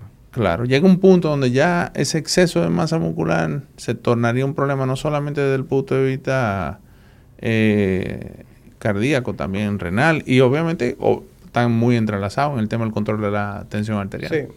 Esa pregunta, yo di una charla a un personal de una empresa y esa pregunta me la hizo alguien del público. Me dijo, hábleme un poco más del índice de masa corporal porque él era bastante musculoso. Yo digo, te voy a decir lo que tú ya sabes. Es una medición imperfecta. No es perfecta. Estamos tratando de encontrar algo que nos oriente, ¿no? Pero basado en, esa, en ese número, porque tratamos de ponerlo subjetivo, tu apreciación de yo lo veo gordito, yo lo veo flaquito, yo lo veo bien, en número, en algo objetivo que tú puedas tracking, darle seguimiento hacia adelante, hacia atrás y jugar con eso. Y en base a ese número es que hemos hecho la clasificación de sobrepeso, obesidad 1, obesidad 2 y bajo peso. Entonces, eh, cuando el individuo es muy eh, musculoso, ya pierde objetividad de lo que tú andabas buscando. Yo creo que los tres pesamos lo mismo y nos vemos muy diferentes. Y bioquímicamente probablemente estemos muy distintos también. Y el índice de masa corporal probablemente no es similar. ¿Cuánto tú tienes de índice de masa corporal? 32. Yo, yo tengo 30. ¿Y tú, también? Eh, la última vez que lo calculé tenía como un 27, 28 por ahí. 27, 28. sobrepeso. ¿Mm? Eso es sobrepeso. Exacto. Jamás en sobrepeso. Pero, pero, olvídate. Eh, pero claro, ese es el concepto que ya hemos predefinido. Pero si tú me hablas de adiposidad. Exactamente. ¿Y dónde la tengo? Adiposidad, sarcopenia, distribución de esa adiposidad. ¿Y cómo? Esos son otros parámetros mucho más contundentes en la, en, la, en la salud metabólica de un individuo. No es lo mismo la adiposidad de distribución excéntrica. Pero, pero, una pregunta. Eh, estrictamente, o sea, vamos a olvidarnos de, de, de, todo, ¿verdad? Sino vamos a quedarnos estrictamente corazón. Un, un, un, corazón de un individuo, músculo o no músculo. Vamos a suponer Jamí. Jamí baja un 20% de su peso corporal. ¿Hay un beneficio para su corazón? si lo hace de forma abrupta, probablemente no sea muy bueno el resultado. Pero si lo hace de forma paulatina, ah, en él, en él. Mira, cómo, va mi pregunta. Más en la línea de que con el paso de los años, todo el mundo se va haciendo ligeramente más hipertenso. Sí. Por, por múltiples mecanismos, ¿verdad? E incluso tú sabes que antes nosotros pensábamos como que eh, si tú tenías 70 años, no se te podían bromar mucho de que, bueno, es una presión de un muchachito de 20 años, 140, 90, está bien. Pero hoy sabemos que eso no está bien. Incluso dentro de los mamíferos, con algunas excepciones como la jirafa o algo, todo el mundo, el ratón y nosotros tenemos la misma presión. Un 12-8 es lo más normal de un ratón, igual que nosotros. Entonces hay un impacto negativo en la salud vascular cuando tú tienes presión muy alta. Entonces, mi pregunta es, yo he visto pacientes, eh, como yo he visto que individuos que son muy grandes, músculos, viven menos. O individuos que son muy altos, viven menos. Una reducción de un 20% del peso corporal es como lo que yo siempre escucho, que va en beneficio de reducción de, riesgo coronario. Eh, no sé de dónde sale ese número, pero seguro que tú estás cansado de verlo. En un individuo como él, ¿aplica eso? Yo creo que no. Yo creo que no. Vamos a suponer que a mí llega a mi consulta con la presión elevada. Yo no creo que mi énfasis sea en que él pierda peso. Tú no lo mandarás a perder. Exacto. Tú no le mandas a perder peso. Yo no creo. Yo no creo que ese sea el pilar de esa consulta. Yo puedo buscar en tus hábitos otras cosas. Tu consumo de sal, que no estoy en contra de la sal sal normal. Pero en, el, República Dominicana y en otros países de Latinoamérica no existe eso de normal de sal. Lo normal es alto en sal. Entonces, eh, eso puede ser algo, tu nivel de hidratación, tu calidad de sueño de nuevo. Estrés. El nivel de estrés que manejas. Pero no creo que en él como paciente yo me enfoque en decirle tiene que perder peso. No lo creo aún, aún con un BMI que te diga sobrepeso. 27, 28 me dijiste. sobrepeso. no, no, no lo tocaría. Yo eso no lo tocaría. En él. Porque no creo que ese 2, 3 por encima del 25 que fue un poco arbitrario, ¿no? Habrá sido arbitrario, más o menos arbitrario, puede haber sido investigado. Pero no estaba diseñado para atletas. Te lo aseguro que los que saben de medicina deportiva no usan BMI. entonces, vamos a suponer, eh, pasan unos años, a mí viene con un BMI de 32. Estamos enfermados a mí. Bueno, pero un ejemplo de un tipo que está duro y magro, tú ves, muchacho joven, viene con un BMI de 32. Ahí sí, o todavía tú siguen que no. O sea, mi pregunta es, ¿en qué punto tú como cardiólogo empezarías en un individuo magro, atlético, que tú sabes que, ni tiene hábito tóxico, que come bien, que, se, que entrena, ¿en qué punto tú empezarías a considerar el BMI como un factor decisivo en el control de su presión? Quizá no ni siquiera, ni siquiera que es hipertenso, sino en evitar que él en algún futuro se te haga hipertenso. Yo cortaría en 30, pero sigue siendo arbitrario. Yo ya un paciente que tenga un índice de masa corporal de 30 porque es muy musculoso, tiene que ser muy musculoso para tener 30 de índice de masa corporal, lo medicaría. Si Ahora, yo filtro lo- otros elementos, yo no le voy a decir, Mira. para solucionar tu problema de presión, tiene que perder masa muscular. Eso no es algo que yo haría. Lo más que yo he logrado eh, con porcentaje de grasa de un dígito es bajar hasta 238, 140 libras. No hay forma. Y mira, eso metiendo, eso fue pre-pandemia, metiendo hasta 5 y 6 mil metros de, de- de natación diario. Y comiendo No, porque es que el impacto... y, y- y no había manera. O sea, es que humanamente, por ejemplo, que la pregunta es porque uno puede llegar hasta frustrarse. O sea, hay un, hay un límite hasta donde uno puede, porque yo no voy a jamás en la vida tener un, un BMI de 24. Eso no va a pasar. Son 180, más o menos, unos 183 libras. Yo debo parecer un tuberculoso, lo que voy a parecer yo. En el mejor de los casos, sino un, un VIH con ya SIDA avanzado. Eh, porque es que hay un límite. Yo no creo que ese, eso... Pero, pero lo machacan mucho, como, como que eso es un factor Sí, pero estresante para el corazón. Y, la reducción de a nivel de milímetros de mercurio tampoco sería muy contundente. Yo creo que esas medidas, que la sal, que el peso, que el ejercicio y la dieta DASH lo ha demostrado, en el mejor de los casos bajan 8, 9, 10 puntos. Eso es mucho. Sí, es mucho. Pero lo que mejor hacen esas dietas es evitar que tú llegues a hipertenso. O sea, esas recomendaciones. No a revertirlo, sino evitar que tú avances. Ah. Ese, ese es el objetivo. O sea, no es que, ah, tú, está bien, tú llegaste en un estado hipertensivo, yo voy a hacer un checklist de cuáles cosas pueden ayudarnos a ganarnos 5, 8, 10 puntos. Perfecto. Pero esas mismas recomendaciones que a ti te están quitando esos 10, yo lo que veo es que el hacerlo mal te subió eso. ¿Me entiendes? No fue que yo te agregué algo mágico, no, tú estabas haciendo algo mal, dejaste de hacerlo, volviste donde deberías estar. Entonces, si un individuo que tiene un- una adiposidad normal, aunque su índice de masa corporal esté un poquito elevado, no te estoy hablando de 33, 35, qué sé yo. Yo no creo que ese sea el pilar de un tratamiento antihipertensivo. Tú decirle a ese paciente, tiene que perder peso porque si no te va a dañar el corazón, etcétera, etcétera. O sea, que tú entiendes creo. que esas recomendaciones han sido sobredimensionadas. Por- Eh, las que son BMI céntricas. No, pero estamos hablando de un paciente atleta que tiene otra composición corporal que lo está llevando a tener ese número alterado. Porque ese número alterado, porque tiene grasa, es una forma de tú yo, medir. yo fui un- en una ocasión a hacerme una evaluación cardiovascular y te lo digo porque eh, me- para mí fue bastante desagradable. Eh, lamentablemente nosotros no nos conocíamos en aquella época. Yo estaría pesando algunas 250 libras o algo así. Y esa persona, ni- sin saber nada de mí, no era mi médico tampoco, sino que mi, mi cardiólogo me manda a hacerme una prueba de esfuerzo de rutina con ella. Y esa persona automáticamente, sin conocer nada de mi historia, nada de hipertensión, nada de nada, automáticamente dice, tú tienes que bajar eh, de peso, tú pesas mucho.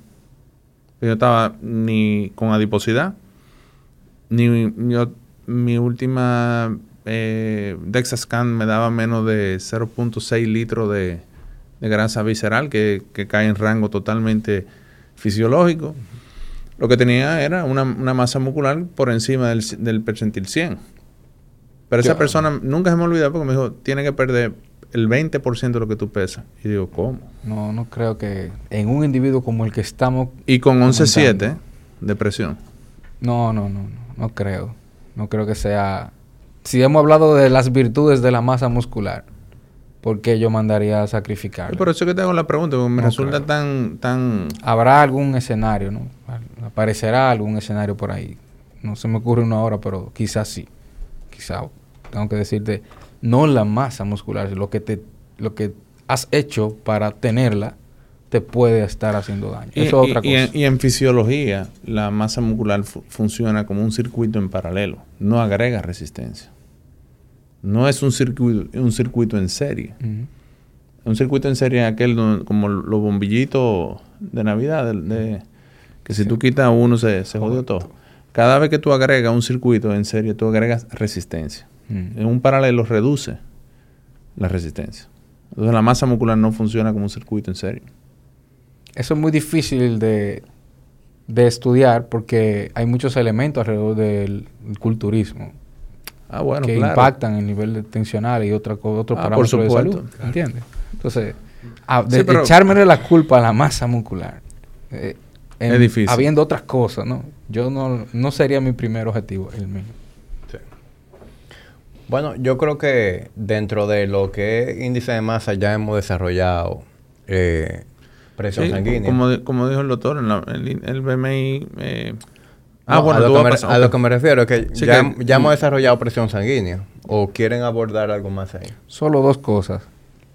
Estos cuatro que estamos comentando, el anterior, el BMI, y este de ahora, la presión arterial, los lípidos y la glicemia, son números que el paciente debe estar en conocimiento de ellos. Debe buscar activamente conocerlos y meterlos dentro del rango que en general sea considerado esencial para la vida. De- por eso se llaman así. Entonces la presión arterial óptima es 120-80. Son dos presiones. Una cuando el corazón bombea, que se llama sistólica, y otra cuando el corazón está en reposo, la tubería mantiene una presión, esa se llama diastólica. Esa ronda los 80. Hace unos años, Pero el, el- JNS7... el punto de corte era distinto al que es ahora para los americanos. Los europeos ya lo, los- lo descartaron. los europeos lo dejaron igual. Los americanos fue que bajaron un escalón y el paciente que ya está por encima de 130 le dice que tiene la presión alta. Hipertenso. No, presión alta. Presión alta. Hipertenso, sí, hipertenso. Antes era presión Un alta. estadio 1. Estadio 1. Pero dijimos al principio la influencia de la, de la industria en que se prescriban más medicina, etcétera, no está recomendado por un valor numérico dar una medicina. Pero el sprint trial que se hizo con relación al manejo de la hipertensión, eh, que se suspendió, porque fue tan rápido que se, se marcó el, el- beneficio de la, de, de la, del control, de, de llevar la tensión arterial a rangos, eh, digamos, fisiológicos. A mí nunca me hizo mucho sentido, yo lo entiendo, hay múltiples variables. Eh, y uno de los retos que yo entiendo es la medición, como ellos lo hicieron, de la... de- porque una data, una data es tan valiosa como, como la forma en que tú la eh, conseguiste, ¿no? Y, y básicamente, para mi sorpresa, había un, en- antes, por ejemplo, tú veías, eh, debutaste con eh, estadio 1, seis meses cambio de estilo de vida, sino un, una, hidro, un diure- una hidroclorotesida, un diurético, sino, y seguíamos como intentando, dieta DASH, ya de repente, nada de eso, sino inmediatamente medicación e incluso en eh, doble medicación en dosis baja.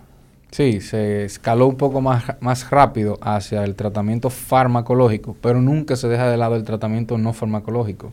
Lo que sucedió al bajar ese punto de corte es que recordemos que esta institución es una institución americana que tiene un problema de salud serio, donde un paciente con obesidad mórbida, porque te, te llega a la consulta con 132, 88, el tú decirle tu presión está normal, es como darle una palmadita y Dale decirle, pa' allá. está todo bien. Entonces, eh, bajo esa óptica social, yo entiendo que decirle, hey, ya tú estás hipertenso uno, vamos a darte cambio en estilo de vida, tiene que perder peso, regula lo que está comiendo, vamos a ver tu sueño. Realmente en ese renglón nuevo es donde se hace en- énfasis en estos puntos, no farmacológicos para bajar la presión. Pero ya cuando pasaste el 140, se agotó ese proceso. Eso es lo que se entiende. Sabemos que no es escalonado, que los pacientes te llegan ya con 170 100, con Ujú, 170 ujú, 110. ujú. Entonces tú en ese Y paciente... con múltiples comorbilidades. Claro, con múltiples cosas. Un, una- un punto de su eh, enfermedad diferente para cada uno. Uno está empezando, uno está por mitad, uno está al final, etcétera, etcétera. Entonces, la presión debe ser tratada dependiendo del paciente. Ese es el mensaje. Sea, por un número, no sea, no se, uno no se abalanza a dar una medicina. Eso va a depender de otros factores de riesgo involucrados. Cuáles enfermedades tiene, a qué órgano esa presión ya le ha hecho daño, qué tan alta está, por qué está alta, si se puede identificar una causa, etcétera, etcétera. Bien. Y en términos de, de glucosa, glucosa en sangre. La glicemia alta glucosila proteínas que no deben estar glucosiladas. Se le pega a la proteína y altera su función, su estructura.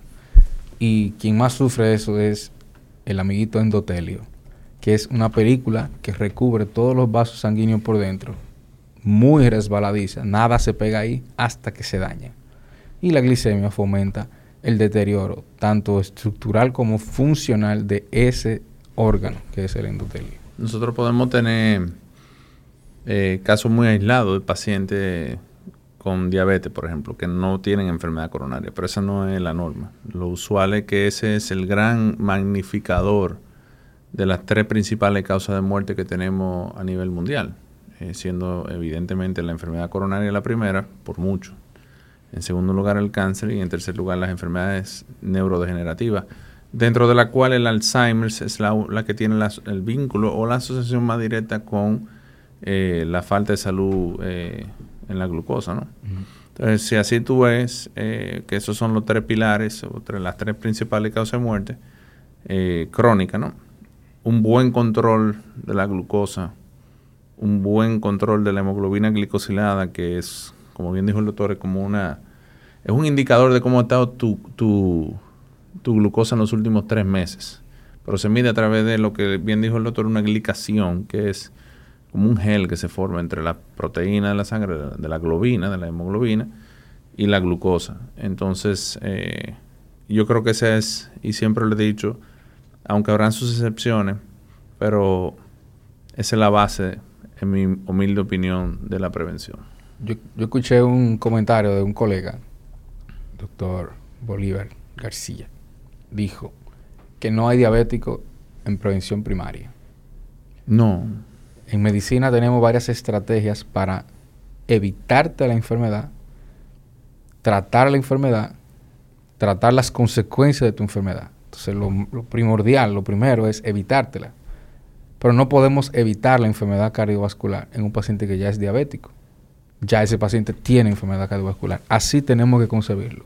Un paciente diabético de mediana, larga data, tiene enfermedad cardiovascular hasta que se pruebe lo contrario. Así es que hay que entenderlo.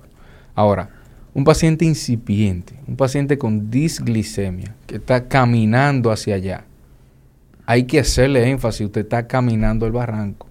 Yo se lo estoy avisando 50, 30, 10, 5, 2 kilómetros antes. Pero usted va para allá. Entonces, ahí es que yo entiendo que el enfoque ha sido un poco torpe, eh, por usar una palabra, midiendo solamente azúcar, solo la glicemia, glicemia, glicemia, glicemia, glicemia. A eso se le agregó la glicosilada. Le agregamos curvas que te muestran una dinámica de cómo tu cuerpo la maneja en realidad antes, durante, después de una ingesta alta en azúcar. Y tenemos también la medición de insulina. Correcto. La curva de insulina, la reacción, la salud ya del páncreas. Y hay otros elementos que se miden.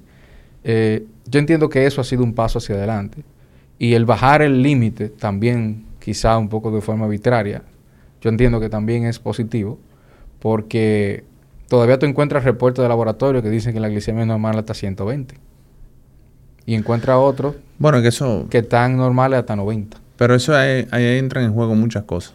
Por ejemplo, no es lo mismo yo tener 80 en ayuna y una insulina de 40 en ayuna que tener 110 en ayuna y 2 de insulina en ayuna. Por eso. Por eso. O sea, ahí entran en juego El segundo escenario es peor.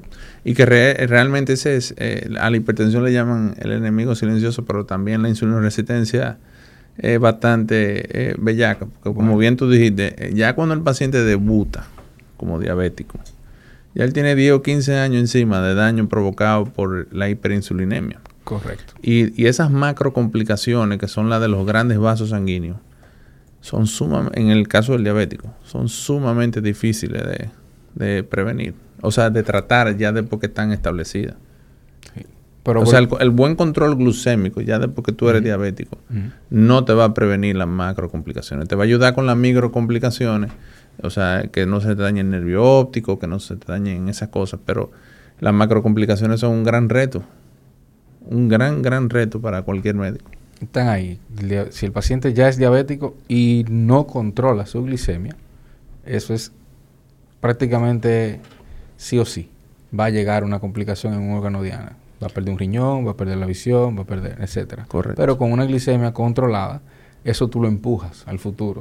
Lo frenan, pero no lo reviertes. No, no, no lo reviertes, pero empujas el desenlace hacia el futuro, porque muchos pacientes ya van a llegar a ti con el problema instaurado. Hay que ofrecerle una solución. Que esa es una crítica también que se nos hace a los doctores, que nada más indican pastillas, que nada más esto. Ajá, pero, si ya llegó pero el desbaratado. paciente, el paciente ya llegó en fallo cardíaco. ¿Qué hago? ¿Le lo mando a comer bien? Ya esa etapa pasó. Sí, ya eso no es, un bu- prevención primaria. Es un buen punto el que tú acabas de mencionar, porque eh, en cierto punto rayan lo injusto. Claro. ¿Por qué? Porque supóngante tú, a mí alguien me pregunta, Jorge, ¿cuántos de tus pacientes están tomando estatina?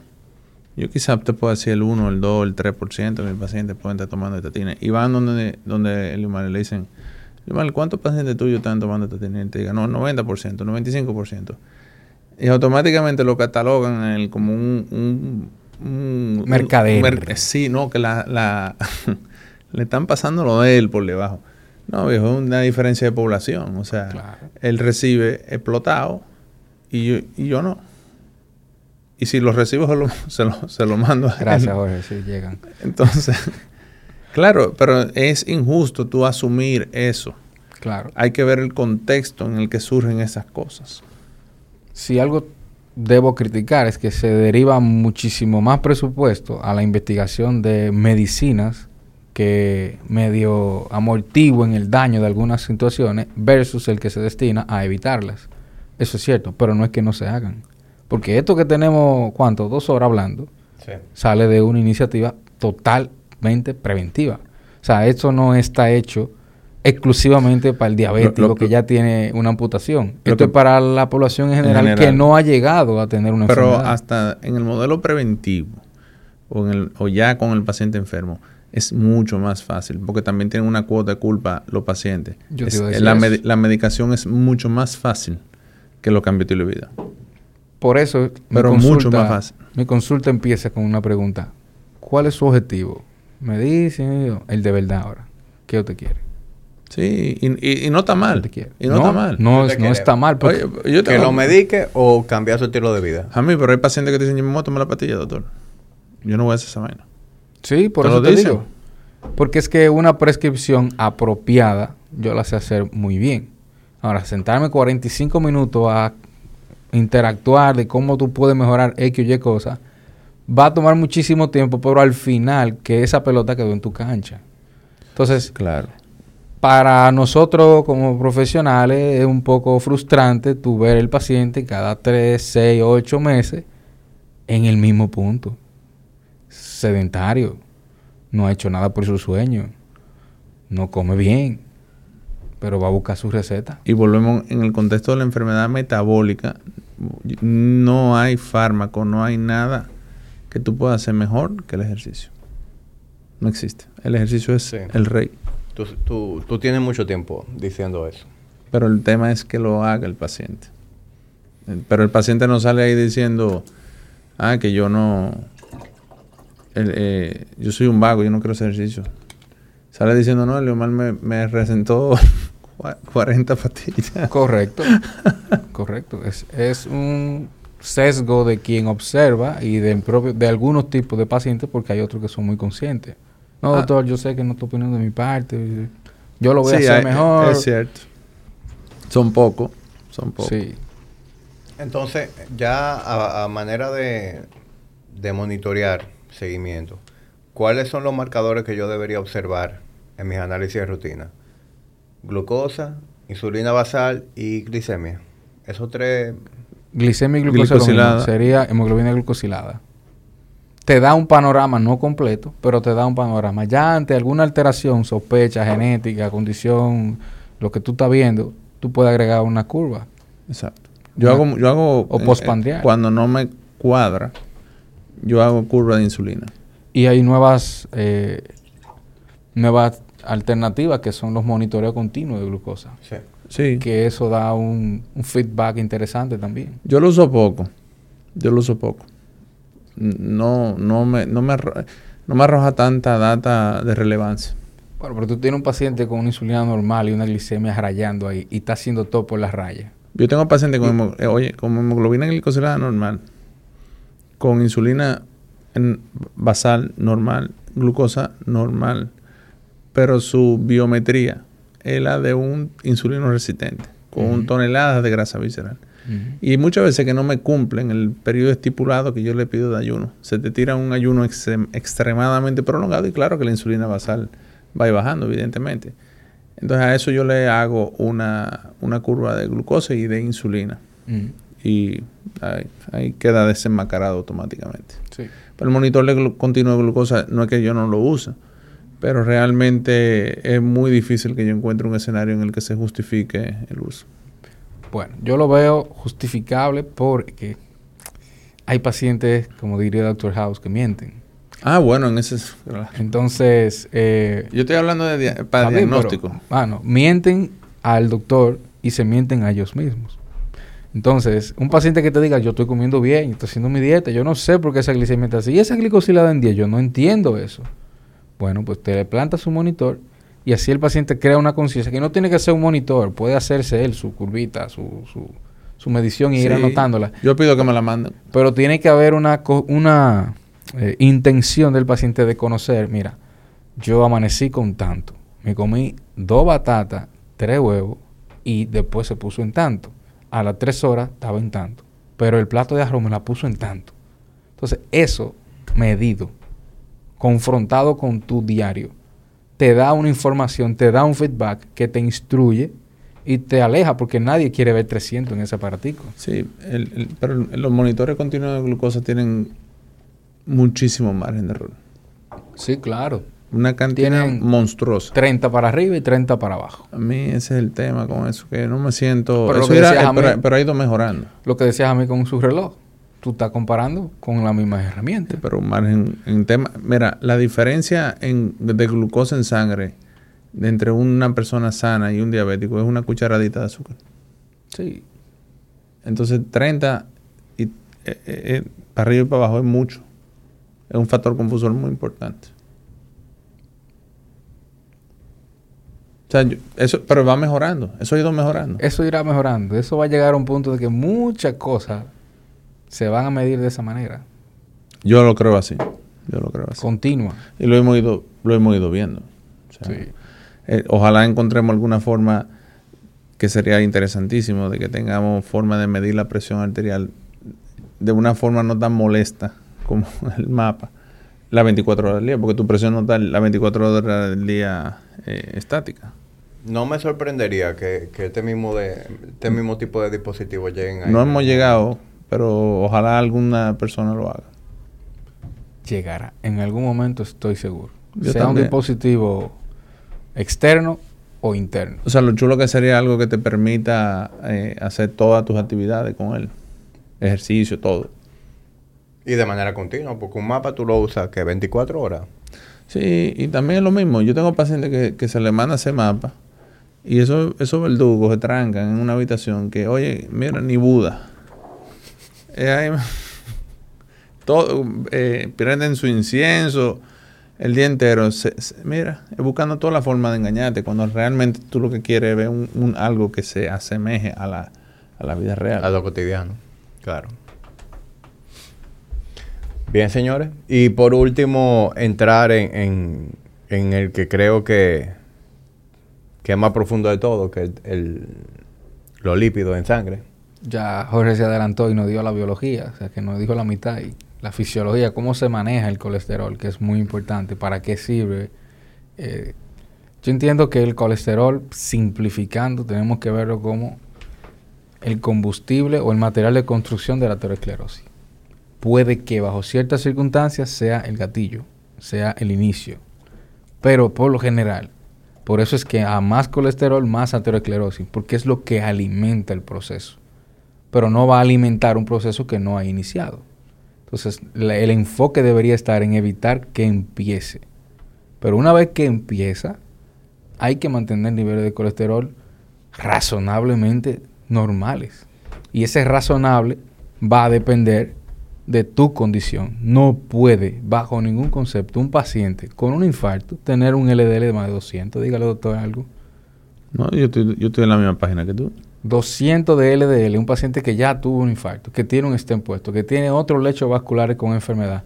¿Cuál es el real beneficio que tiene ese paciente de tener un LDL en 200? ¿Por qué? O sea, ¿qué es realmente lo que tú, Tú le quieres que él sea abanderado antiestatina. Ese es su único beneficio. Sí, es. Y si el problema son las estatinas, vámonos para tecnología nueva. Pero hay un punto donde se puede ser flexible. Claro que sí. Tenemos pacientes en común que somos flexibles con su nivel de colesterol porque yo le he buscado el último lecho posible y no hay enfermedad aterosclerótica. no hay factor de riesgo. Entonces, ¿por qué por un número yo me voy a abocar a ponerte una medicina? Tiene que ser muy extremo para irte por ese camino.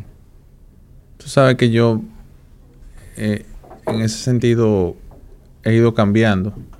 Eh, yo no soy pro, nada, pero yo hago una pregunta que le digo al paciente, ok, tú tienes riesgo cero, pero tú tienes una historia familiar importante. Eh, tú tienes un score de calcio limpio, tiene todo bien, pero tú tienes una historia familiar importante. Yo voy a esperar que ese paciente me haga eh, enfermedad coronaria para actuar, o yo puedo empezar con dosis bajas de estatinas tu dosis baja seguro no son las mías. ¿Cuántas dosis baja? 10 miligramitos. Ah, bueno. ¿De ROS? De rosuvastatina. Ah, estamos de acuerdo. Pensé que me iba a decir 2.5 o algo así. No, 10, 10. Está bien. Que tiene un efecto antiinflamatorio. Que si cualquier plaquita blanda te la calcifica. Tú ni te enteras que te lo estás tomando. Exacto. No es lo mismo, yo lo mencionaste justo ahora, no es lo mismo tú empezar a tratar a un paciente antes de empezar con enfermedad coronaria que tú esperar que el paciente ya tenga enfermedad coronaria. Las cosas la cosa cambian enormemente y el pronóstico cambia enormemente. Ahora, yo no soy pro, mientras más bajo el, LDL, mejor. Eh, y, evidentemente ahí en ese sentido la, gente tiene su poco razón porque, claro, te publican el riesgo relativo. Entonces la gente, ah, pero mira, mira el riesgo absoluto. Riesgo relativo es comparado cosas. Y el riesgo absoluto es lo que pasa de verdad. Entonces, el NNT, la cantidad de pacientes que yo tengo que tratar para prevenir un caso, realmente eh, es un poquito cuesta arriba. Pero ya hay enfermedad. ¿Entiendes lo que te quiero decir? La pregunta se debe hacer, ¿qué sería si yo empiezo a tratar antes de? ¿Qué pasa? Y claro, esos estudios son súper complicados de interpretar porque hay múltiples variables que tú no tienes control sobre ellas múltiples variables. Y quizás la, solución no es decir no, no a esos medicamentos, sino es que quizás debemos de buscar mejores métodos para decir a quién sí y a quién no. Yo no estoy en desacuerdo con eso.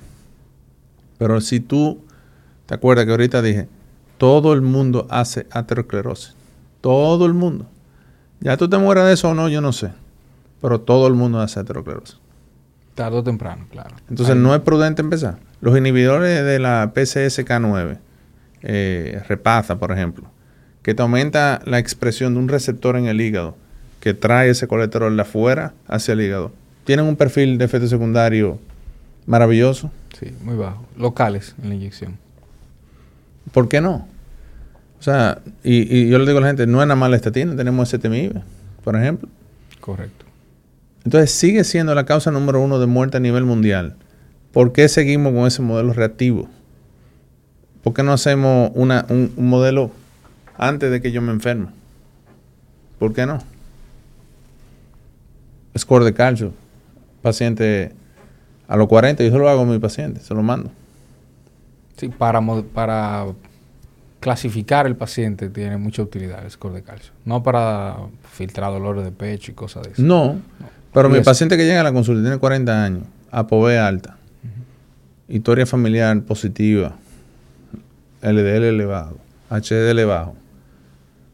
Yo le hago un score. Es un, es un procedimiento costo eficiente, poca radiación. ¿Por qué no? Sí, es válido. Hay que tener cuidado con él porque solo va a detectar enfermedad calcificada. calcificada. Tú le hago un doppler carotillo también. Y aquel que tiene la disposición de pagarlo, que se haga el angiotac es poco, son pocos los pacientes que yo he mandado a hacer un score de calcio sin el angiotac. Yo veo muchos pacientes y no, se hace. no es porque yo lo prescribo, ellos van donde mí porque tengo un entendimiento de eso. Van donde mí porque han abusado de andrógenos por muchos años. Y me han salido con ah, eh, score de calcio en cero. Pero cuando le hacemos el angiotac tienen placa blanda. Sí. Muy peligrosas las placas blandas. Claro. Son placas vulnerables. Esas son las que se rompen a mí. Las que tienen calcio, que están Tan selladas, se ro- pueden romper y pueden tener otras complicaciones, pero las blandas son vulnerables en su mayoría. Tienen una estructura de fácil rotura y eso ya lleva al infarto. Con, con respecto a... Que por eso la estatina, uno lo beneficia. Eh, el- la calcifica. Calcificación. Con respecto a lo que es los niveles de colesterol total, yo tengo entendido que ese, ese número, que actualmente es 200, es un número que décadas atrás tuvo en 260, 250 y se ha ido bajando. Y hay quienes dicen que eso no es más que una agenda de la farmacéutica para... Más enfermo. ¿Mm? Encasillate. A- Aumentaron la sensibilidad de la prueba para que eh, te califiquen más de enfermo. Correcto. Pero ¿hasta qué punto es eso? Porque también creo que si nos vamos a, a la dirección en donde, ah, no, colesterol total no importa. Creo que debe haber un número en el que sí empiece a importar. O lo que hace que importe es el conjunto de ese Yo perfil sigo- yo- lipídico. para mí, y el doctor que me corrija, importa, pero no es lo que más importa. Y tampoco es verdad que mientras más bajito, mientras esos niveles de que, que menos de 70, no, no, están demostrados en estudios que no es verdad que van a prolongar la vida. Pero la polipoproteína B baja sí. Usamos lo que tenemos a mano. No hay una medicina que, cuyo target sea estrictamente ApoB o LPA. Están en desarrollo algunas No, ni, ni, medicinas. ni siquiera hay una cultura de indicarlo. Entonces, tenemos estatinas que se enfocan en colesterol. Pero la baja la POV. Sí. Pero no está enfocado en la ApoB, que es la partícula más heterogénica, como tú bien has mencionado.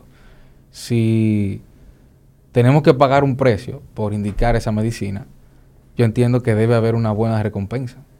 Cuando digo recompensa me refiero al beneficio que le estás otorgando al paciente, que se va a someter al riesgo de esa medicina, que es un riesgo muy bajo, reversible del todo.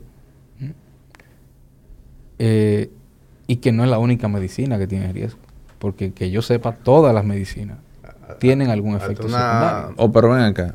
Pero una cirugía plástica tiene más riesgo que tomarte una estatina. Todas, todas. Pero yo no veo a nadie pataleando por eso. No, porque van voluntariamente, perfecto. Voluntariamente usted se la toma si yo se, le- yo se le indico y usted voluntariamente se la toma. Lo que pasa es que el- el- la disminución del riesgo absoluto al cabo de cuatro años, o sea, el- el- perdón, la disminución del riesgo absoluto al eh, con, con las estatinas es de un 1%. No llega al 1.2%, me parece. El riesgo relativo baja en un 28%, pero el riesgo absoluto baja como en 1 punto algo por ciento.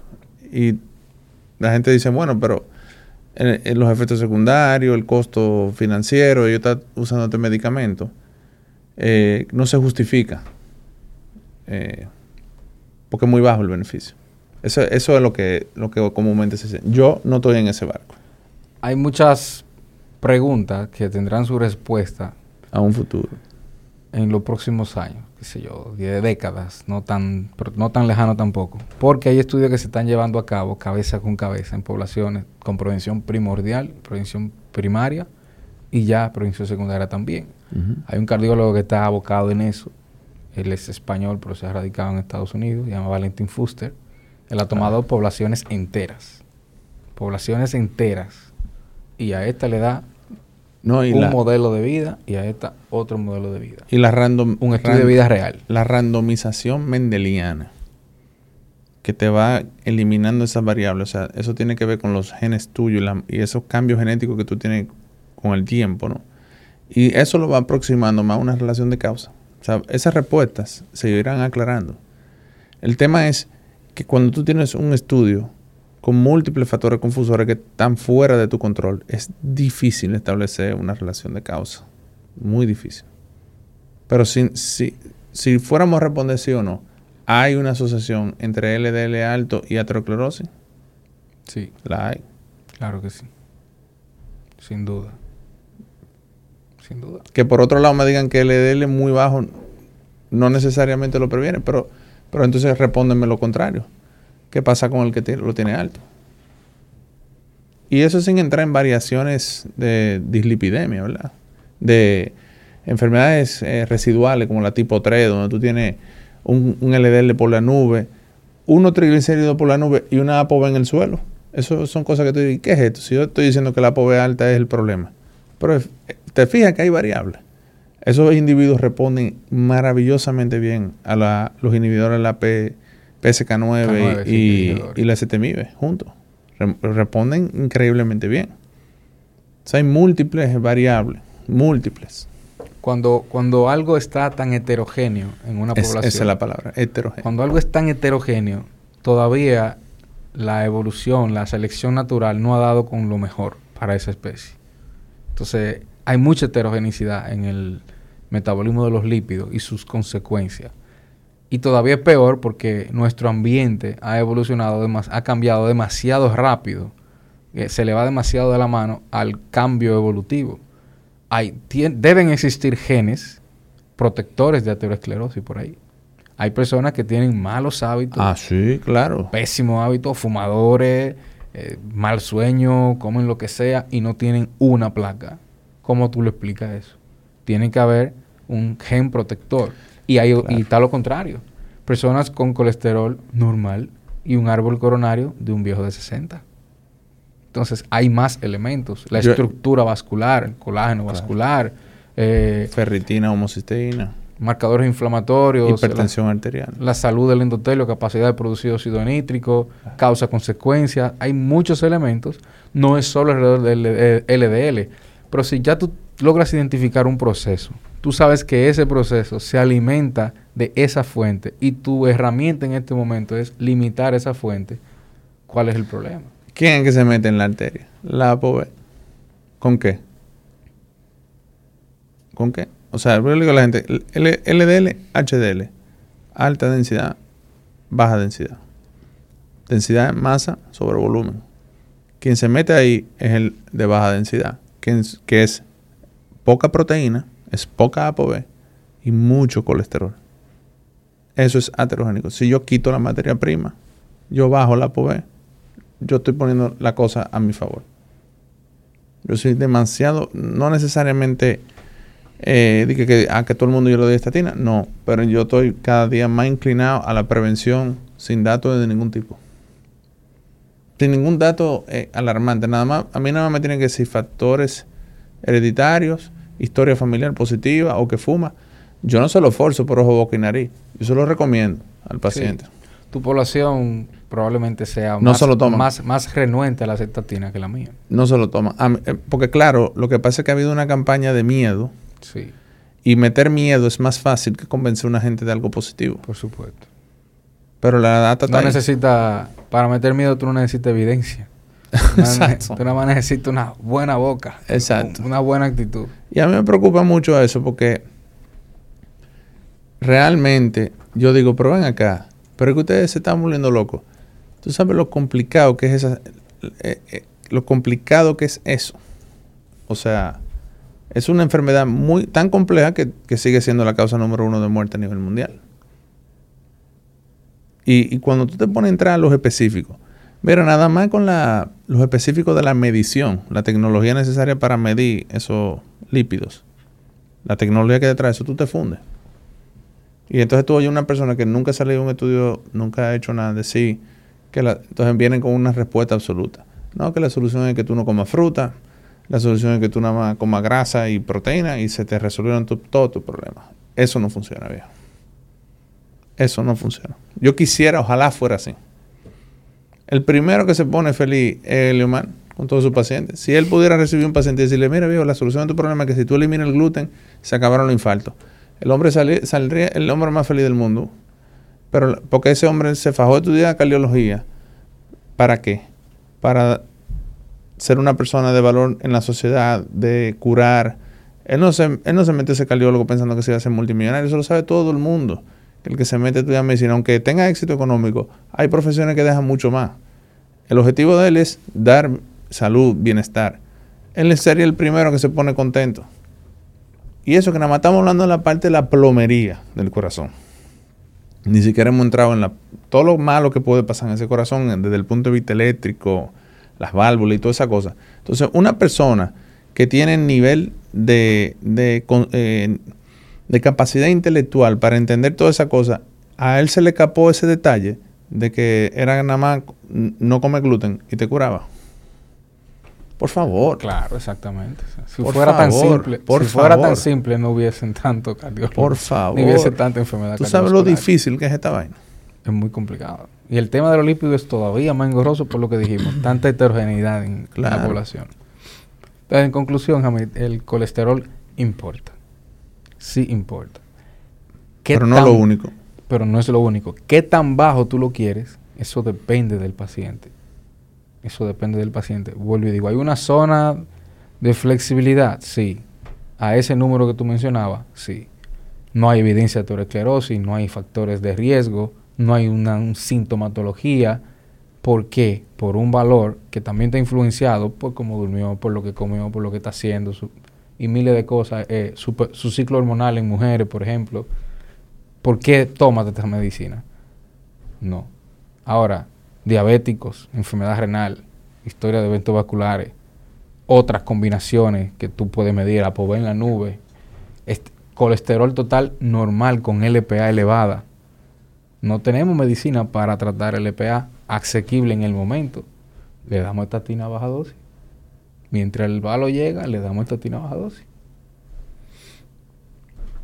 Y lo interesante sería evaluar cómo progresa eso cuando no lo hago. Versus Pero cuando eso, yo sí lo hago. eso tiene un tema ético. Sí, no se puede. No se Eso es puede. lo que yo le trato de explicar a la gente. ¿no? Que- porque cuando se sabe que algo es beneficioso, tú no se lo puedes restringir No, no se al lo otro puedes paciente. negar. por asunto. No eh, puedes hacer un cabeza con cabeza. Ustedes los dos iguales, tan malos. A ti te la voy a dar y a ti no te la voy a dar. Eso no se puede. entonces eso- si eso- ya de antemano tú sabes que es beneficioso. Y esos eventos coronarios que concluyen en muerte no se, no se suelen incluir en, en esos estudios. Bueno, señores, yo le agradezco bastante a los dos. Eh, sin lugar a duda, para mí esta ha sido una joya de episodio. Creo que hemos dado, hemos pasado por todas las cosas que son importantes dentro de lo que es un modelo de salud preventiva. Y creo que han logrado los dos transmitir sus ideas de una manera bastante llana, que no hay que ser un científico, no hay que ser médico para entenderlo. Y yo me he educado muchísimo. Quienes están del otro lado eh, escuchando o, viendo esto, pues creo que también le van a sacar mucho valor a, a este episodio. Este es un episodio para verlo usted y para compartírselo a cualquier persona que usted quiera. Así de sencillo. Yo voy a ver de qué manera esto se puede pinear el episodio para que quede como que siempre eh, visible en el canal. Porque yo creo como que esto debería como el, el- el episodio 101 de, de medicina preventiva. Esto hay que ponerlo vigente, visible de manera permanente lo adelante. Gracias. Estoy de acuerdo. Así que... Yo sabía que tú ibas así. Pero ahorita sí tenía tiempo loco por grabar con, con el doctor. Y, y, y demás está decir que queda la puerta abierta, Eliomar, a que sigamos colaborando. Ya tú dijiste que tienes planes de eh, irte a hacer eh, otra especialidad. Correcto. En algo, septiembre te vas. Sí. Así que vamos a ver si logramos vernos antes de tu irte. Con todo el gusto. Y gracias por ustedes por dedicarnos su tiempo. Nos vemos en una próxima entrega de la tertulia.